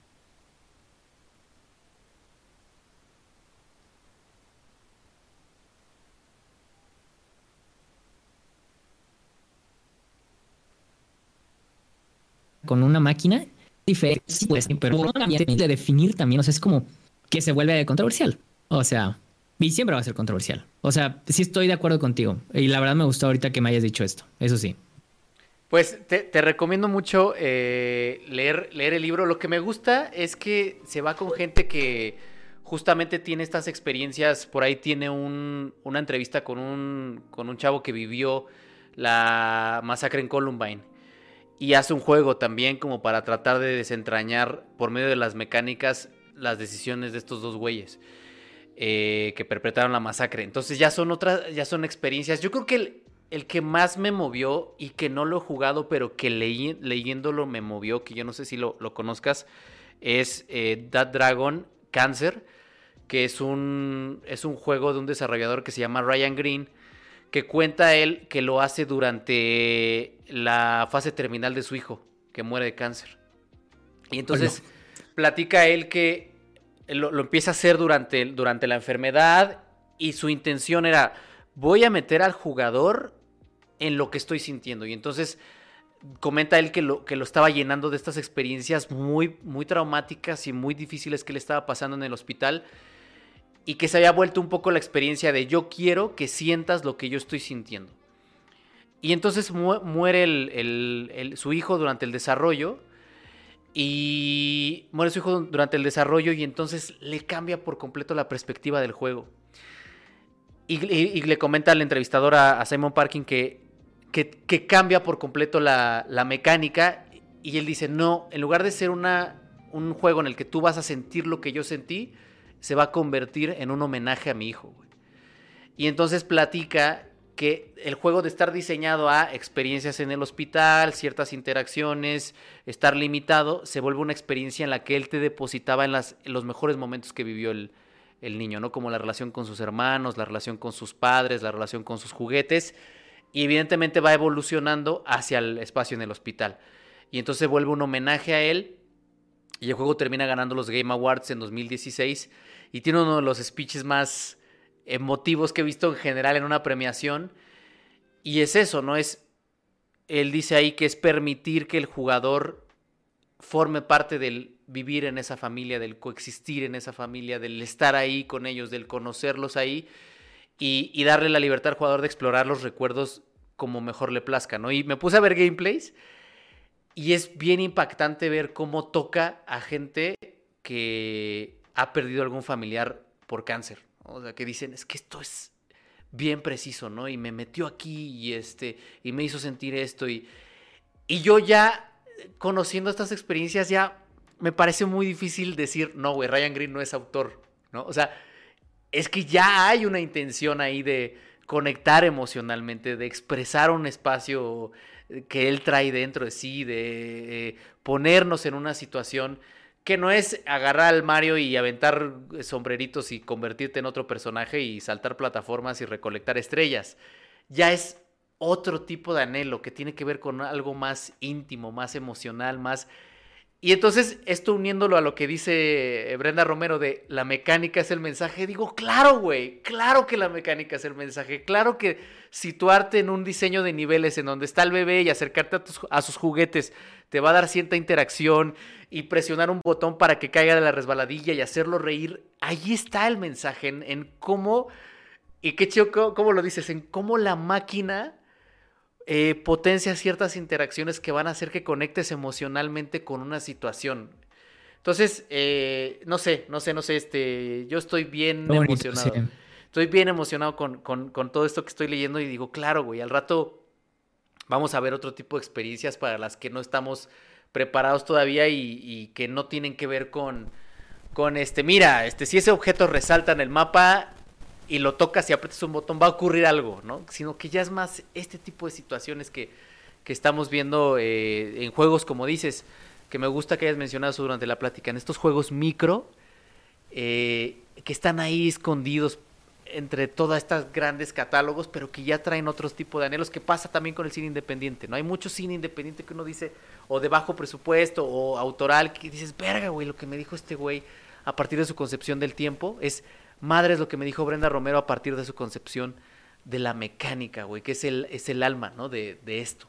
la mecánica es lo que hace al juego ser el juego. O sea, no hay, no hay dos Pongs porque, pues, es que es Pong, güey. Pues no hay dos Ataris porque Atari su mecánica es esta, güey. O sea, dos Atari, dos Tetris, perdón. No hay dos Tetris porque la mecánica es, es esa, no hay otro. Y, cualquiera que tenga, que copie esa mecánica termina siendo una copia de Tetris. O sea, no sé. Eh, no hay dos Minecrafts, ¿no? No sé. Eh, hay muchas cosas que, que con esa sola frase tan bonita me hizo reflexionar.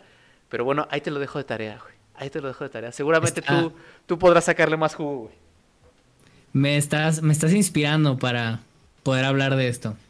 Qué chido, qué chido. Yo, yo por lo pronto, güey, lo próximo que voy a hacer es conseguirme el That Dragon, este, That Dragon Cancer y jugarlo. Están 100 pesos en Steam. Eh, y a ver qué pasa, güey. Yo también eh, perdí a varios familiares ya por cáncer y, quiero saber si, si es, es cierto eso que, que, dicen. Entonces, no sé, estoy, estoy muy emocionado y... y mucha suerte con eso, amigo. Pues a ver cómo me va, güey. Ahí ya te estaré platicando, pero este, por lo pronto, no sé si quieras agregar algo, güey. No sé si quieres agregar algo. Pues quiero, quiero como concluir con que es se, se, escucha gacho lo que hablamos antes, ¿no? O sea, no quiero quedarme con o no quiero que se queden con la idea de que todo es fatalista, ¿no? Que que no hay forma de hacer las cosas bien y algo sí, sí hay formas de hacerlas bien.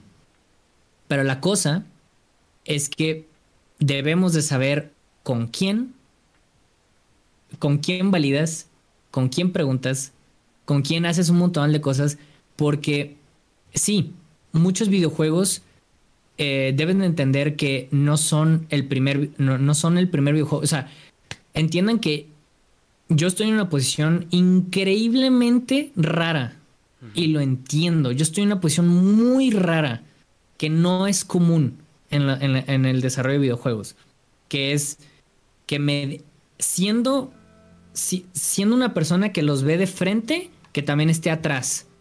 O sea, este, eso es muy raro y, me queda claro. Este, pero, pero por lo mismo es que ah, no es necesariamente, o sea, los videojuegos siempre se van a manejar con cómo lo vas a, cómo lo vas a vender siempre. Porque si no tienes una buena, eh, eh, no tienes una buena primera impresión, no te tienes que desgastar haciendo un videojuego. Muchos de los videojuegos, nos, o sea, cuando vemos un gran éxito, este, no son el primero. O sea, por eso te estoy hablando que yo estoy en una posición muy rara, porque yo estoy haciendo, el mío es el primero. Y es, o sea, es, el primero y es el primero de Halbert. Por eso te digo, es raro, y, pero es por el proceso todo esto que se ha estado haciendo. Pero muchos casos de éxito, este, no son el primero, son el tercero, cuarto, quinto, hasta el décimo juego, que de repente resulta que es, fue el éxito. ¿Sí? O sea, muchas personas que hacen videojuegos, pues por eso hacen juegos pequeños, porque primero es, sí, o sea, voy a decir, voy a decir aquí, pero cágala. Cágala bien duro, pero cágala bien y al puro principio. No te puedes permitir cagarla todo el tiempo. O sea, pero por eso muchísimas personas cuando están haciendo videojuegos se dedican a hacer eso al puro principio. Hacer muchos juegos muy pequeños porque puede resultar que uno de esos es un, es un éxito. Es como, yo tengo unos amigos que son aquí de México que ellos, ah, justamente su modelo de negocios es eso. Hacen un montonal de juegos, este, un montonal de juegos al año porque ellos piensan un montón de mecánicas, son súper creativos estas personas. Este, y donde de repente dices, ah, se me ocurrió hacer esto y se me ocurrió hacer este videojuego de esta cosa con una mecánica. Mecánicas muy sencillas, pero hacen muchísimos. Y resulta que uno pega. Pero ¿cuántos hicieron? Hicieron como 30. O sea. Sí, sí, eh, Esa, es, esa es la forma de ellos de, de, cómo, de cómo se manejan y cómo trabajan. Y es algo que a veces nosotros creemos que nuestro videojuego es nuestro bebé y es la forma en que ya vamos a, salir adelante. Yo hice mi primer videojuego, o sea, bueno, Nine Years of Shadows es mi primer videojuego comercial, profesional, pero yo cuando hice mi primer videojuego que fue Team Plus, me fue la patada. O sea, no vendió nada. Así, nada. Porque una, eh, vender videojuegos educativos es un tema completamente aparte que de hecho podría ser toda una plática nomás de esto. de, de, que es. Yo he hablado con, de esto con un canal chico que se llama Dames Media. Me, me encanta lo que hace ese chavo. Este, denle una checada. Eh, él, sí habla de game design puro en su canal. Este, y justamente nos, nos quedamos hablando de eso, de cómo es el panorama de juegos educativos y lo difícil que es. Entonces, imagínate si no sabes de juegos educativos y tampoco sabes de, inversiones, pues me fue de la patada. Entonces, yo con eso he aprendido hasta de con eso, más todo lo que he aprendido en Halbert, es lo que me ha, ha, tenido una posición pues privilegiada. Igual que, igual que mi canal. O sea, mi canal y más todo esto me ha, me ha puesto en esta posición que es, no es común. Pero lo que sí es común es como muchas personas validan sus productos con otras personas y cómo esas varios, eh, varios intentos que va haciendo es lo que les va dando la experiencia, pero nunca dejando de lado en que no haces las cosas solo por hacerlas. O sea, los videojuegos también son un negocio. Deben de pensarlo así. O sea, si, si haces un videojuego porque te gusta hacer videojuegos, cool. Pero si quieres venderlo, piénsalo como que lo vas a vender. no que mágicamente se va a vender. Entonces, em, pues es eso. O sea, que, ah, otra cosa muy importante. Este, no y es algo que a veces contesto en muchos correos, pero para quien esté escuchando ahorita, no porque te guste jugar, significa que te guste hacer juegos. Muy distinto. Muy distinto. O sea, la gente cree que, que porque te gusta muchísimo jugar videojuegos, te quieres dedicar a hacer videojuegos. Y es un mundo completamente distinto. Sí, Digo, y lo, no más eso. lo mismo pasa con las películas. ¿no? O sea, una cosa es el, Así es. esta idea del glamour y esta idea de todo lo que ocurre cuando uno hace una película y se vuelve, yo siempre digo que se vuelve un tema de hojalatería y pintura, de mover muebles, quitar cosas, poner lámparas, eh, se vuelve algo muchísimo más complejo que lo que en apariencia se ve, ¿no? De primera mano. Pues nada, amigo, la verdad Así es que muchas, muchas, muchísimas gracias. Otra vez aprendí un montón. Gracias por estar aquí, por correr de tu trabajo y por quedarte tantas horas. Eh, yo no quería quitar tantas horas, pero te agradezco mucho que, que te hayas quedado tanto tiempo. Siempre disfruto hablar contigo. Ah, igual me yo, güey. encanta, me encanta hablar contigo. Igual amigo, igual a mí. Muchas, muchas gracias por, por pasarte. Y mira, lo chingón de, de Twitch es que nos permite raidear a alguien. Yo te quería raidear a ti, pero espero que pronto eh, podamos echar unas retas de Smash aquí y raidearte a ti. Está vacío aquí, así que. sé, sé que tarde o temprano vas a terminar aquí, güey. Lo sé, estoy 100% no, seguro. No, sí. Sí voy a, sí voy a, sí voy a llegar ahí.